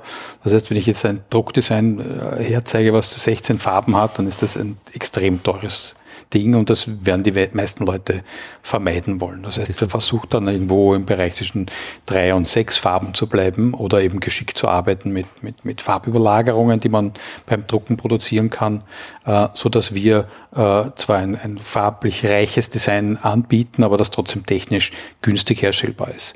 Also ist zwar kein No-Go, aber es ist eine, eine Sache, wo wir daran denken müssen, im kommerziellen Sinn, in der Herstellbar was die Herstellbarkeit anbelangt, dass das also auch realistisch bleibt. Habt ihr auch ein Muster schon gemacht, äh, äh wo, wo Gold hereinfließt jeden Tag? Also, äh, weil ihr die Lizenz so irgendwie. ja, nein, das ist, das, Wunderpunkt, oder? Nein, aber es gibt keine Lizenzen mehr, also in der heutigen Zeit gar nicht. Wir haben, wie wir begonnen haben, 1988, 89, hatten wir genau eine Firma dann in, in den ersten paar Jahren, mit denen wir so einen Lizenzvertrag gehabt haben im mhm. Geschenkpapierbereich pro verkauften Meter pro, ich weiß gar nicht mehr, wie wir das gemacht haben. Ja, ja er hat Produkte hergestellt. Ja, der, der war so Kartonagen also und alles mögliche haben die gemacht. Wir haben eine Umsatzbeteiligung genau. gehabt. Ja. Und das war spannend für uns natürlich und wäre schön, wenn wir das also mit mehreren Kunden gehabt hätten. Aber das ging nicht, äh, weil es schlicht und ergreifend die, die Menge der Designer, die am Markt vorhanden waren, haben einfach gesagt, der Kunde sagt dann, naja, wenn du das von mir haben willst, dann gehe ich jetzt zum nächsten. Und dann mache ich das nicht mit dir. Das heißt, ihr verkauft auch wirklich die Produkte, also als nimm es und mach damit. Genau, wir, ver wir verkaufen das Original, übergeben es und es. Und damit auch die Kunden. Rechte es zu, ja. herzustellen. Ja, eigentlich, eigentlich, verkaufen wir die Nutzungsrechte. Ja, genau. Damit ist das Recht auch bei demjenigen, der es gekauft hat und wir haben darauf keinen Anspruch mehr. Was auch gut ist, dann kümmert man sich um das, was man kann. Und äh, na gut, ja, natürlich wäre es schön, wenn, wenn da irgendwie so ein Zähler tickt, wenn man im Gras ist und schläft. Ich war mal im Gras, habe geschlafen und hat wer angerufen, ich höre dich gerade im Radio. Na, ich bin im Gras. Ein, eine Sendung wurde wiederholt und ich habe nur mit bezahlt gekriegt im Schlafen. Mhm. Das war das ein großartiges mhm. Gefühl. Ja, das großartige Gefühl, das hätten wir auch gern. ja, also ich, ich wäre schon zufrieden, wenn wir nur pro Design, was wir verkauft haben, in den letzten 30 Jahren jeweils ein Euro kriegen. Mhm. Das wäre schon schön. Ich glaube, da könnten wir uns schon gemütlich Wie zurücklehnen. Ein Euro pro Tag oder pro? Pro, keine Ahnung, pro so, Meter oder Meter, was auch immer, was genau. immer die da halt Aber das ist es nicht, nein. Nein, das gibt es, okay. es ist effektiv nicht üblich. Ja. Ja. Gab es angeblich. Aber es liegt an mehreren Faktoren. Also ein Faktor war sicher, wenn Backhausen früher einen Stoff gemacht hat, der erfolgreich war, äh, hat der zig tausend Meter verkauft. Hat aber auch in der Vorentwicklung einen großen Aufwand gehabt. Heute müssen gerade diese Firmen äh, unglaublich flexibel am Markt sein, sich anpassen an ihre Kunden und haben auch gar nicht mehr solche äh, Hoffnungen, so große Metragen herzustellen pro Designentwicklung. Design, mhm. das heißt, sie können, es, es wäre wahrscheinlich teilweise auch gar nicht mehr so erfolgreich, weil äh, wenn Sie das unseren Designpreis kalkulieren, denken Sie, ich weiß nicht für den Markt, ob das geht mit dieser Art von Design. Also es ist äh, zu viele Abers, aber aber. Aber ah, und ich kenne, also ich finde ein, ein, für mich ist ein, eine, eine, das war die zweite Sternstunde, nachdem, nachdem ich den Typen getroffen habe im Zug, ja, vielleicht du hast mit dem Muster, fladern, äh, als mir ein Freund, äh, der ähm, die Kunsthochschule gemacht hat, die haben das auch irgendwie gelernt, gezeigt hat, wie man äh, so eine Wiederholung macht. Du zeichnest auf ein Viereck irgendwas drauf, dann am Computer flippst das nach unten, flippst das nach rechts und dann kannst du es so aneinanderstückeln, dass die Grenzen im Endeffekt, wenn man es unendlich diese Quadrate gibt, ein Muster geben ohne Brüche, irgendwelche Kanten. Und das hat man schon, man dachte, siehst du, das, das ist im Kopf in meinem nicht vorhanden gewesen. Mhm. Ist das die einzige Art, Muster zu machen? Also wir haben es in der Zwischenzeit jetzt dann schon wirklich im Blut. Also wir machen uns da keinen Kopf mehr. Das funktioniert schon ganz automatisch, ein Rapport. teilweise ist es mit diesem Spiegeln, es funktioniert, bei, es ist fast bei kleinen Mustern einfacher äh, und man muss natürlich dann die Schnitte schon ausbessern, damit es dann nicht wie so ein Batikstoff ausschaut. Ja. Weil sonst wird man auch die Spiegelung Ja. erkennt man dann auch. Und gerade bei größeren Mustern äh, erkennt man dann, also das Ja, es, es geht auch vor allem nicht für jedes Muster, weil wenn ich jetzt ein, ein, ein, ein, äh, organisches Blumenmuster habe, Da geht's dann habe ich ja keine Kanten. Das ist mehr Ja. für, so, für eine Textur Ja, genau. oder für, für kleine Muster funktioniert ja. Aber das ist eine der Methoden, eine Wiederholung herzustellen, die man lernt. Äh, ja, und unter Und gibt es anderem tausend andere oder zwei andere? Nein. So, wenn man in die Schule geht, lernt man das. Was Es lernt man da? Rapportieren. die, die Versatzmöglichkeiten. Welche Möglichkeiten gibt Ja, es da? okay, Versatzmöglichkeiten ist das Stichwort. Es gibt verschiedene Möglichkeiten äh, des Rapportierens. Ich kann etwas gerade rapportieren, sprich es kommt gleich nebeneinander wieder. Zwölf Enden nebeneinander. Ja, oder ich kann es im Halbversatz Halbversatz. zum Beispiel machen. Das wäre bei großflächigen Blumenmotiven. Die nächste Ente Wer- kommt in das Loch zwischen den beiden Enden. Ja, runter. und dadurch schaffe ich einen anderen Rapport. Aber auch da muss man wieder wissen, ob die technisch in der Lage sind, das dann auch dementsprechend umzusetzen. Und dann gibt es noch, äh, dass ich noch, Gestürzte und, und, was ist gestürzt? Also da Umgedreht wird noch. dann ein, ein Rapport umgedreht oder äh, gibt sicher verschiedene. Wahrscheinlich kann man alles spielen, was irgendwann eine Wiederfolge hat. Es muss sich nur in diesem besagten Rapport abspielen. Und Rapport ist ein Quadrat, oder wie? Der Rapport ist die kleinste sich wiederholende Einheit im Muster. Ja, genau. Ja. Ganz einfach. Und die muss und die ist von der Technik abhängig. Jetzt ist es höchste Zeit, dass wir uns einen Dummy äh, noch anschauen, bitte, und wo- wo Sie vielleicht ein bisschen was erklären könnt, unseren äh, Zuhörenden, wovon wir gerade reden. Also, Petra, was ist Habe ich einen erwischt mit einem Rapport? Ja, sicher. Ja, ja. ja sicher. Also, das ist so ein einmal ein halb Meter großes Stück Stoff. Das ist bedruckt.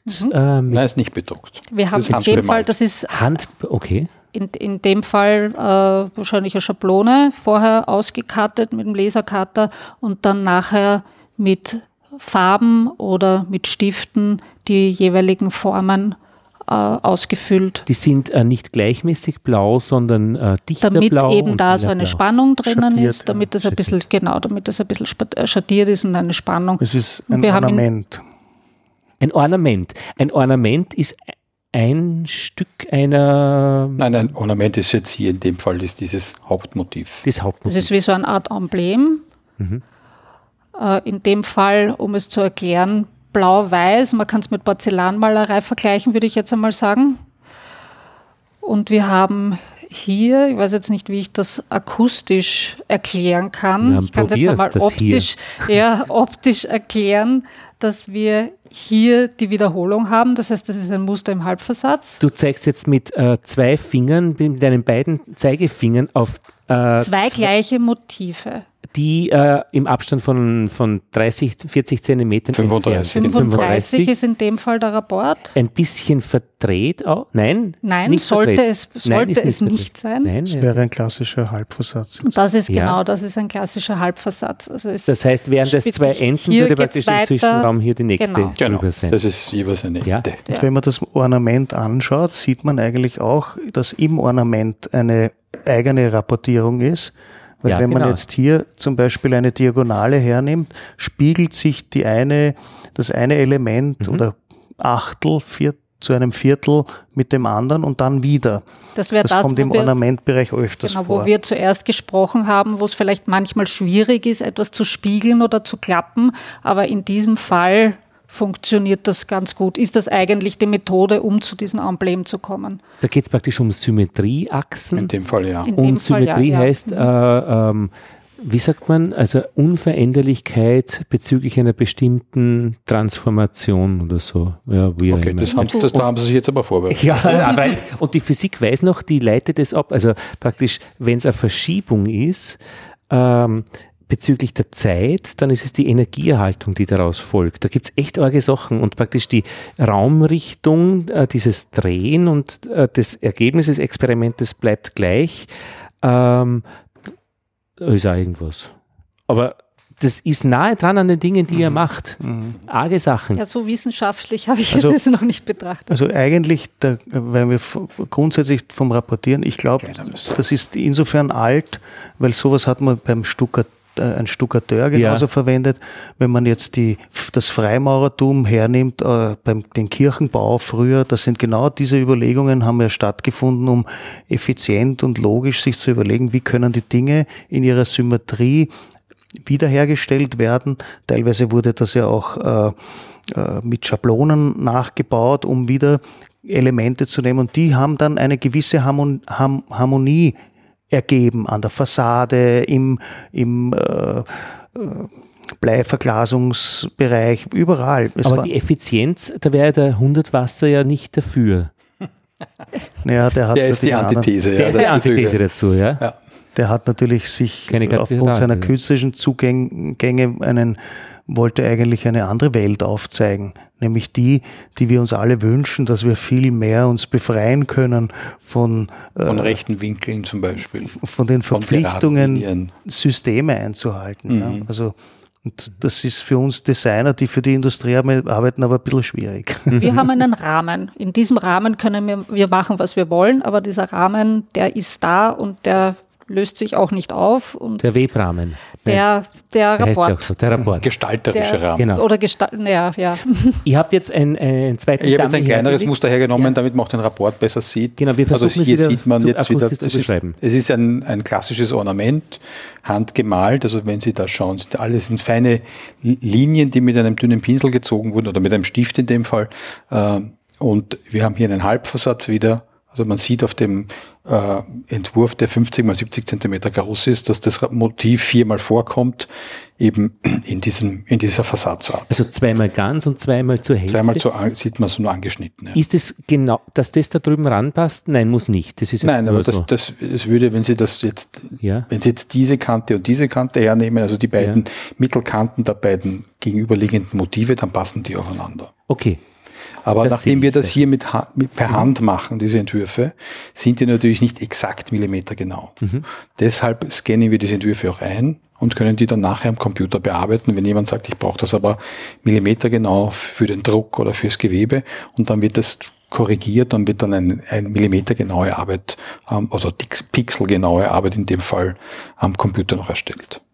Aber das ganze Gefühl, das man hier kriegt bei diesem Dummy, das ist ja, ein Dummy ist ja eigentlich ein schlechter Ausdruck, weil das ist ja das, das ist ja das, das Das Einzelstück. ist ein Entwurf. Das Das ist ja ist das, ist ja das, Das ist das Original. das, was in der Botanik als das Belegexemplar äh, bezeichnet Mhm. wird, das gibt dem äh, der Pflanze ihren Namen. Das wird in Tresoren aufbewahrt. Das heißt, das ist das wirklich, was die Grundlage ist. Ja, die das ist analog- eigentlich das, was, was da, da, dann unser Kunde nimmt und sagt, er möchte jetzt so gut wie möglich das nachbauen. Und da ist eure Expertise, das auch wirklich äh, ähm, einzigartig zu entwerfen. Mhm. Mit den Mitteln, mit der Art, es, äh, mit den Stiften Genau. oder Und, so. auch mit diesem, mit diesem Erlebnisfaktor angreifen, Ja. dass man, dass die, dass die Dinge einfach äh, äh, unterschiedliche Materialien in sich haben Mhm. und eben nicht nur flach sind auf Papier und dadurch Da ist jetzt eine zweite Schicht zum Beispiel äh, aufgetragen. Genau, das sind unterschiedliche einem- Stoffe, die hier verwendet wurden bei Mit dem. Lasercutter wahrscheinlich ausgeschnitten ein bisschen. Exakt, ja. Und vorher wurde der Stoff bemalt und dann wurde das zusammengesetzt vorher.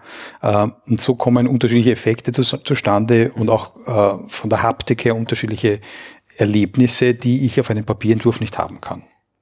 200 Jahre zurück und ihr werdet wahrscheinlich äh, werdet zu, entweder als Heilige erklärt worden Wir oder als, als verbrannt verbrannt werden. als, als Hexer.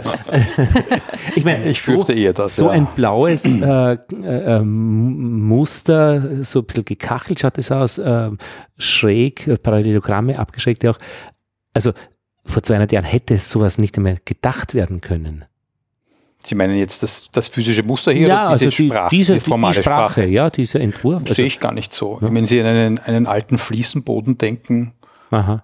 Naja, da gibt es ja die Gebrüder Schwadron in Wien, äh, da hat es eine Ausstellung jetzt äh, gegeben, die, die in den Vestibülen ähm, gefertigt haben. Und ah ja, na, na, okay, verstehe. Es war sicher wichtig, dass das Motiv oder das Muster der Natur so nah wie Mhm. möglich kommt früher. Also, aber wenn man sich die Muster anschaut, in, in Wirklichkeit kommt alles aus der Natur. Es ist alles angelehnt an natürlichen Formen. Ein, ein Faktor fällt mir noch ein dazu, ist nämlich, dass auch früher wie heute wie, äh, gab es natürlich auch Trends. Ja. Äh, so wie es die Epochen gegeben hat, hat das eine das andere beeinflusst und es war, man hat zum guten Ton gehört, vielleicht in irgendeinem Stil äh, mitzuschwimmen. Und Trends sind ja eigentlich auch Muster auf einer Metaebene, dass man eben äh, immer so artige Dinge Also macht. wenn man böse sein will, kann man sagen, Trends sind nichts anderes wie Wirtschaft, von der Wirtschaft gemachte Argumente, damit der Kunde das, was Produkt, das noch nicht kaputt ist, trotzdem ein neues kaufen will. Ja.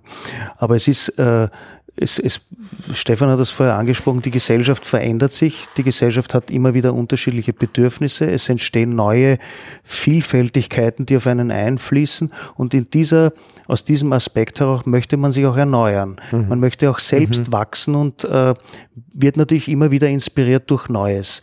Und äh, in der Mode ist, sind natürlich Trends besonders wichtig. Man muss dazu sagen, da gibt es ja auch Sommer- und Winterkollektionen, das heißt, die sind automatisch angeregt, immer wieder im Jahr zweimal zumindest neu zu denken.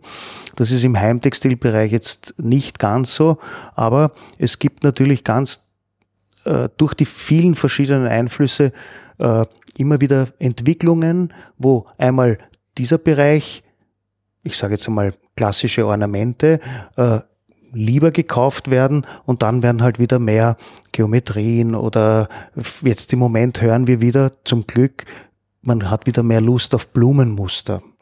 Also dahinter steckt natürlich auch das Bedürfnis, vielleicht ist das ein bisschen politisch, aber das Bedürfnis zurück zur Natur oder wieder ein bisschen mehr Ruhe oder äh, beruhigende Aspekte in den Wohnraum einzubringen.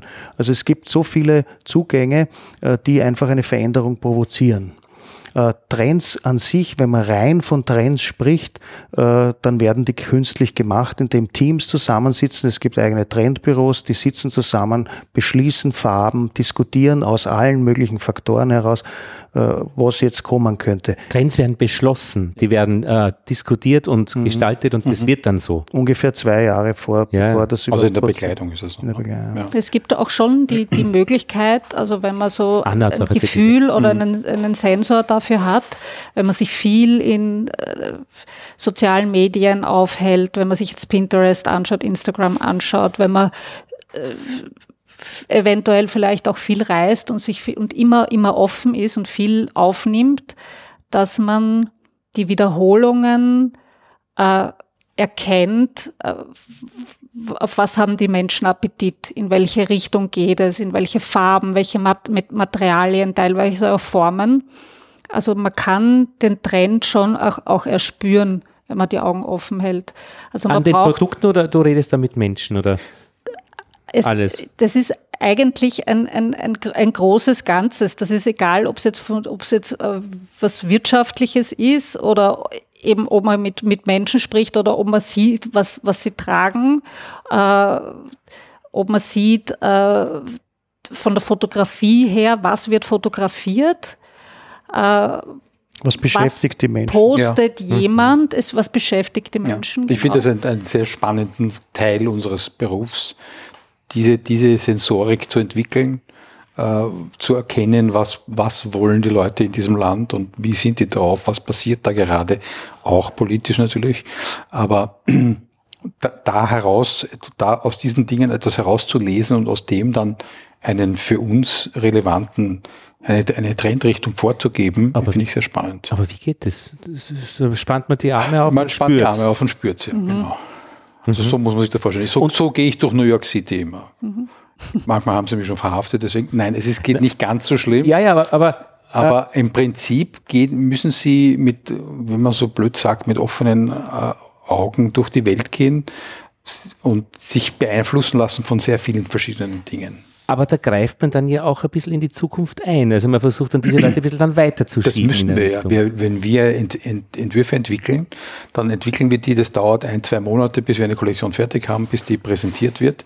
Und diese Kollektionen, die werden dann an, von Kunden gekauft, die sie dann vielleicht auch erst in der Folge in mehreren Monaten als ihre Kollektion präsentieren. Das heißt, wir arbeiten immer in die Zukunft. Das heißt, wir müssen eigentlich auch immer wissen, was passiert in den nächsten halben, dreiviertel Jahr oder Jahr innerhalb dieser Heim Heimtextil. Aber könnte man jetzt sagen, ist einfach äh, ein bisschen verschoben, dann sagt man, ich pfeife auf die Zukunft, ich arbeite in der Gegenwart dieses Ding und es wird ja zufällig in der Zukunft erscheinen. Nein, die Zukunft muss man immer mitdenken. Die Zukunft muss man insofern immer mitdenken, weil wenn ich nur in der Gegenwart äh, agiere, dann wiederhole ich mich, weil dann mache ich das, was jetzt gerade zu sehen ist.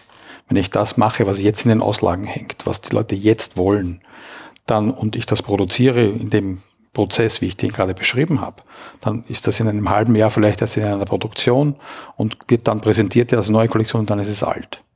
Ach so, nein, ich habe eigentlich eher gemeint, dass ich mir praktisch, ich produziere etwas, was ich noch nicht in den Auslagen sehe, aber mhm. ich pfeife auf die Zukunft und es gibt es halt noch nicht, jetzt mache ich es und dann allalong, natürlich machen wir das auch. wird das dann. Ja, ja, natürlich machen wir das auch. Und dadurch, dass wir auf so vielen verschiedenen Märkten zu tun sind. Wolfgang ist hauptsächlich in Asien unterwegs, bringt völlig andere Einflüsse mit hierher und, und Bedürfnisse, die dort gebraucht werden und ich sehr viel in den USA. Und äh, oft ist es dann so, dass wir Ideen für die USA entwickeln, die dann aber in Asien sehr gut gehen und umgekehrt natürlich. Und das ist das Befruchtende, auch das, der, der Einfluss der vielen unterschiedlichen Designer, die ein, ein, ein bisschen eine Mischung aus dem Ganzen produzieren und das, das vielleicht auch den einen oder anderen äh, Überraschungseffekt bei den Kunden produziert. Deswegen macht es mich einen Sinn, ein Designbüro zu haben, wo mehrere Menschen mit ihren. Ja, weil sonst könnten wir alle zu Hause sitzen und das, jeder macht seins für sich und dann zeigen wir halt irgendwas her. Nein, Sie, Sie sehen ja auch in dem Raum, es ist ein, ein Kollektiv, es ist ein, ein, ein Gesamt, es ist ein Gruppen, eine Gruppenarbeit, das mhm. Ganze. Und was unterscheidet jetzt den asiatischen Raum vom amerikanischen? Ähm, alleine, es fängt sicher schon mal beim, bei, der, bei der Verwendung an. Die Amerikaner haben, soweit ich das einschätze, sehr viel Sofas zum Fernsehen. Die sitzen gern. Dort sitzen sie gerne drinnen und äh, ja, äh, aber Betten in, in Asien, also wenn, muss man wahrscheinlich auch einen Unterschied machen, in welchem Land. In China äh, kann man sicher sagen, die haben einen Aufholbedarf die letzten Jahre gelebt und auch ein neues Selbstbewusstsein entwickelt. Äh, am Anfang hat das so ausgeschaut, dass sie sehr viel skandinavische Stilrichtungen übernommen haben, also Ikea und, und Co., aber oder Marimekko in dieser Richtung, äh, weil sie das als modern und europäisch gesehen haben.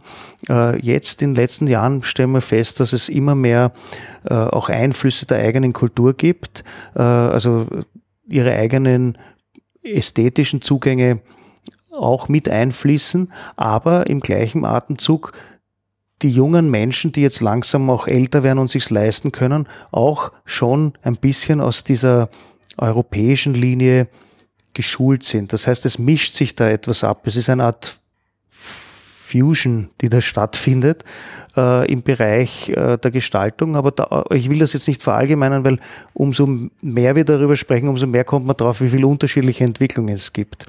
Äh, Im Tapetenbereich, also im Wallpaper oder Wallfabric-Bereich, machen sie wahnsinnig gern zum Beispiel so typisch asiatische Landschaften, die über die ganze Wand gehen. Äh, sehr leicht, in so hellen Grautönen. Sowas würde man in Amerika nie verkaufen können, weil das die kulturell gar nicht den Zugang zu sowas hätten. Die würden sich sagen, was soll das? Ja?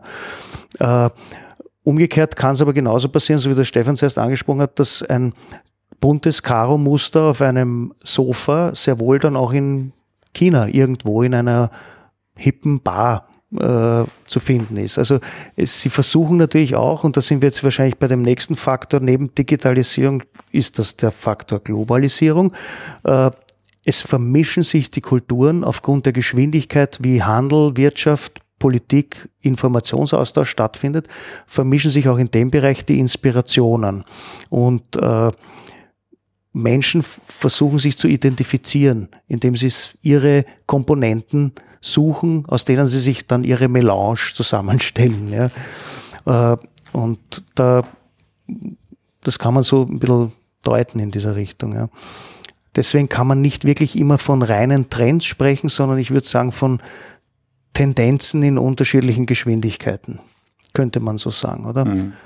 Es war vor vor der Jahrtausendwende, wenn wir das, weil wir das zuerst schon angesprochen haben, war es ein bisschen einfacher. Da gab es vor allem in Europa sehr viele Kunden, die im Heimtextilbereich gearbeitet haben, die sehr wohl trendorientiert gedacht haben. Da waren kurz schnelllebige Einflüsse schon, da kannte ein Modedesigner einen Einfluss geben oder auch irgendein Film im Kino äh, ein neues Thema kreiert haben. Aber nachdem die Einflüsse jetzt so global sind und jeder Industriebetrieb nicht mehr nur an den lokalen Markt denkt, sondern an den globalen Markt denken muss, äh, vermischen sich diese Bedürfnisse ziemlich stark. Ja. Und es werden mehr, es wird mehr zu Tendenzen. Ja, kann man so sagen. Ja, ich glaube, wir haben eine Runde gezogen um euer Feld. Ja. Einen, einen Rapport. Ja, die Frage ist, ob sie das jetzt wiederholen würde. Ja? Das ist lustigerweise, dass Sie sehr, sehr oft auf diesen Rapport ansprechen. Für uns ist der Rapport eigentlich kein wichtiger Bestandteil mhm. unseres Berufes. Er ist eine, eine, Notwendigkeit, so wie ein Auto vier Räder haben muss, damit es irgendwie gescheit fährt. Mhm. Aber niemand denkt darüber nach, ob es vier Räder hat. Aber es geht praktisch um, den, um das äh, das Innere dieses. Genau, es geht um die Gestaltung, um wie dieses Muster wirkt. Der Rapport ist ein, ein, ein Mittel, um es wirken zu lassen, ja. Äh, aber er ist kein, es ist jetzt nicht die heilige Kuh und das Ganze, äh, das, das Wichtigste an dem, an dem Entwurf an sich. Ja, ja. Geh, ich gehe auch so weit, dass, dass, dass, es, äh, dass ein Entwurf, wenn er gut ist, aber er hat keinen oder einen schlechten Rapport. Mhm. Aber wenn der Entwurf so charmant ist oder so interessant ist, kann er wahrscheinlich trotzdem verkäuflich sein und man arbeitet dann nachher an dem Rapport. Ähm, das sieht man auch an, an, an Designern, die ohne Rapport arbeiten und trotzdem erfolgreich sind, ähm, die dann das halt im Nachhinein erst ähm, anlegen im Rapport, diese Entwürfe. Wo spürst du das, dass ein Muster charmant ist? Wo in den Fingern? in den Fingern, nein, ich, das ist natürlich sehr subjektiv. Ja, ja, aber für dich, ähm, was ist für dich, was ist, was magst du? Was ich persönlich mag, mhm. Also jetzt für mich persönlich. Ja, charmant. Ähm, ich glaube, ich habe schon einen gewissen Hang zu sehr ebenmäßigen Dingen, sehr gleichmäßigen Dingen. Also für mich ist jetzt der von mir gerade runtergespielte Rapport doch er hat einen größeren Stellenwert, als er eigentlich beim Arbeiten wirklich hat. Ähm, eine gute Gestaltung finde ich sehr wichtig, eine gute Verteilung finde ich sehr wichtig. Äh, es, da kann oder umgekehrt, wenn, die, wenn der Entwurf schön ist, die Blumenköpfe schön sind, tolle Blätter sind, aber die Verteilung ganz schrecklich ist, ist das Muster einfach schrecklich. Da kann man einfach nichts mehr dran das machen. Das kann man nicht mehr schon, man kann es vielleicht ein bisschen hinbiegen, aber es ist einfach, das, da ist keine, also der, der, der Charme eines Entwurfs ist schon, wie er dem Auge schmeichelt. Also, weil er hat ja, soll ja die Funktion haben, Schönes zu vermitteln in der Bekleidung. Äh, vielleicht jetzt, ein schönes Beispiel er nimmt, ein schönes Kleid für eine Frau, soll ja der Frau auch schmeicheln, das Muster, und nicht sagen, um Gottes Willen schaut die Frau aus, die Arme, dass sie das tragen muss.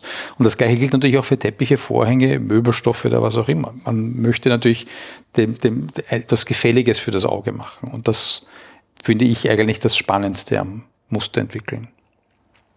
Und wenn es einen aufregt, dann auch? Äh, es muss ihn auf eine positive Art und Weise, auf, auf positive Art und Weise aufregen. Äh, wenn es ihn aufregt, weil es ihn unruhig macht oder, oder ärgert, das hat keine, hat, hat nichts Positives, denke ich. Ich habe mit dem Chef vom Stadtgartenamt gesprochen, denen wird oft vorgeworfen, dass das zu wenig kritisch ist, was sie machen, aber er sagt, unsere Gärten sind nicht zum Aufregen da.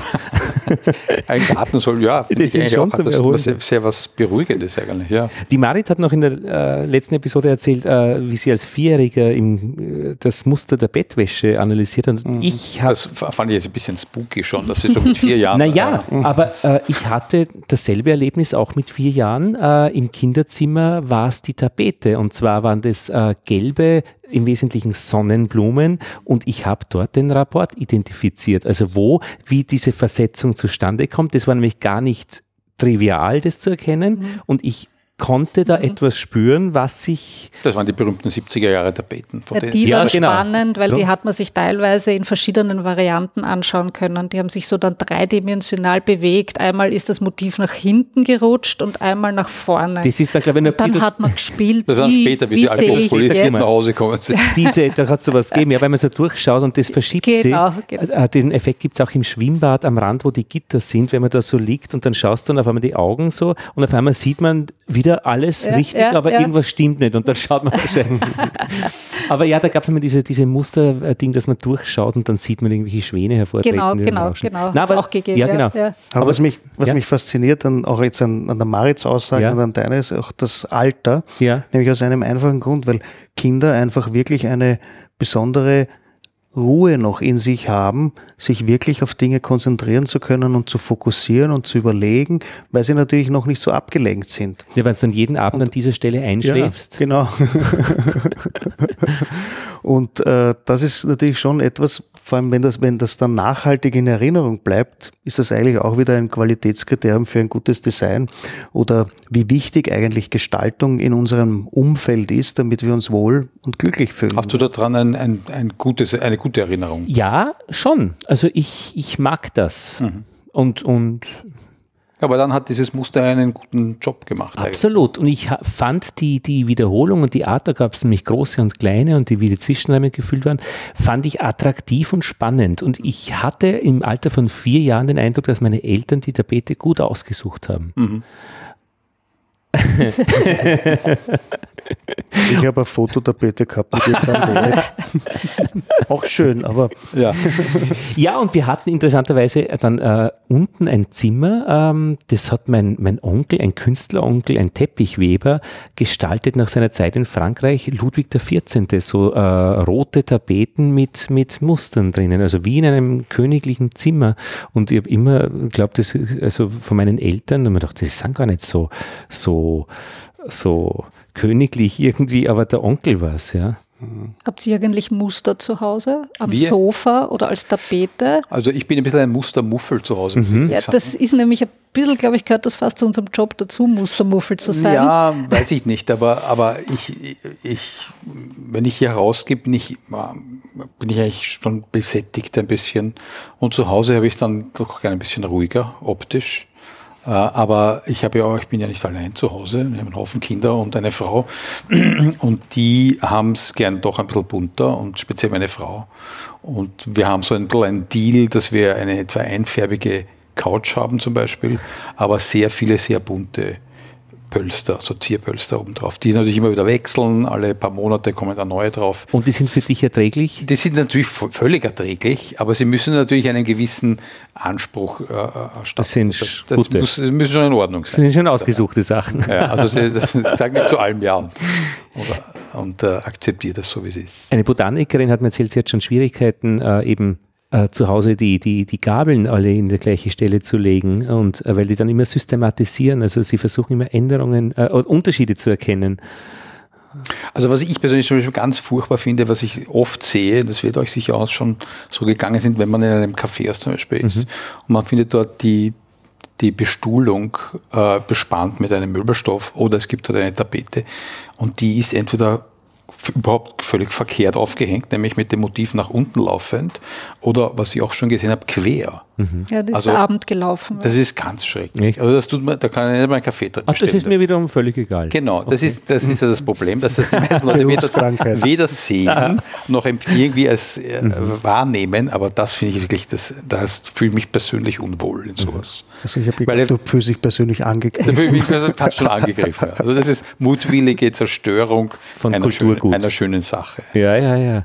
Ich würde gern am Flughafen sitzen und muss der Scout sein, mir die Leute alle anschauen, die da rauskommen und immer, jeder Tausendste hat sicher irgendwas Aufregendes mit und dann versuchen herauszufinden, woher er das hat. woher und vor allem wer, woher er kommt. Und Ja. ich glaube auch, dass man das sagen könnte, von dem her, was er anhat. Ich habe mir am Flughafen gearbeitet, Koffer sortieren und das war auch immer ganz interessant, äh, wie die Koffer dann auf die einzelnen Destinationen, äh, Riesenköffer immer nach Japan, also wirklich Riesen äh, und, und Amerika auch wieder einzigartig. Ja. Also dieses Muster erkennen ist eine Sache, Muster mutwillig zu produzieren, wie es tut, ist eine andere Sache. Und äh, ja. Das ist oft aus Unwissenheit, hat halt irgendein Tapezierer da wahrscheinlich Ja, genau. irgendwas Ja, also äh, das schnell bespannt, vielleicht unter Stress. Keiner hat genau geschaut. Er braucht auch äh, Ausbildung natürlich. Ja, es, Ja, aber manchmal, also manche Sachen sind einfach auch geschmacklich. Schwierig. Muss man, einfach wissen oder spüren. Und da würden wir alle sagen, ne, das ist eh klar, dass das so gehört.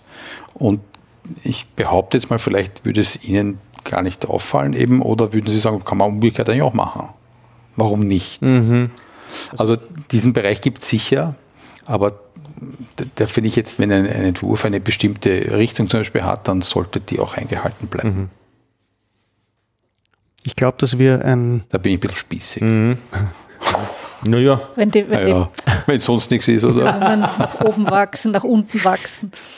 Ich glaube, das ist ein bisschen ein, äh, eben eine Bildungsfrage auch, wie man halt informiert wurde als Kind, hat man halt äh, in der Schule oder eben auch in der Ausbildung, hat man natürlich auch irgendwie äh, vielleicht eine eigene Ästhetik entwickelt, die auch wieder inspiriert war von dem kulturellen mhm. Umfeld, in dem man lebt. Ja. Sicher, ja, das stimmt.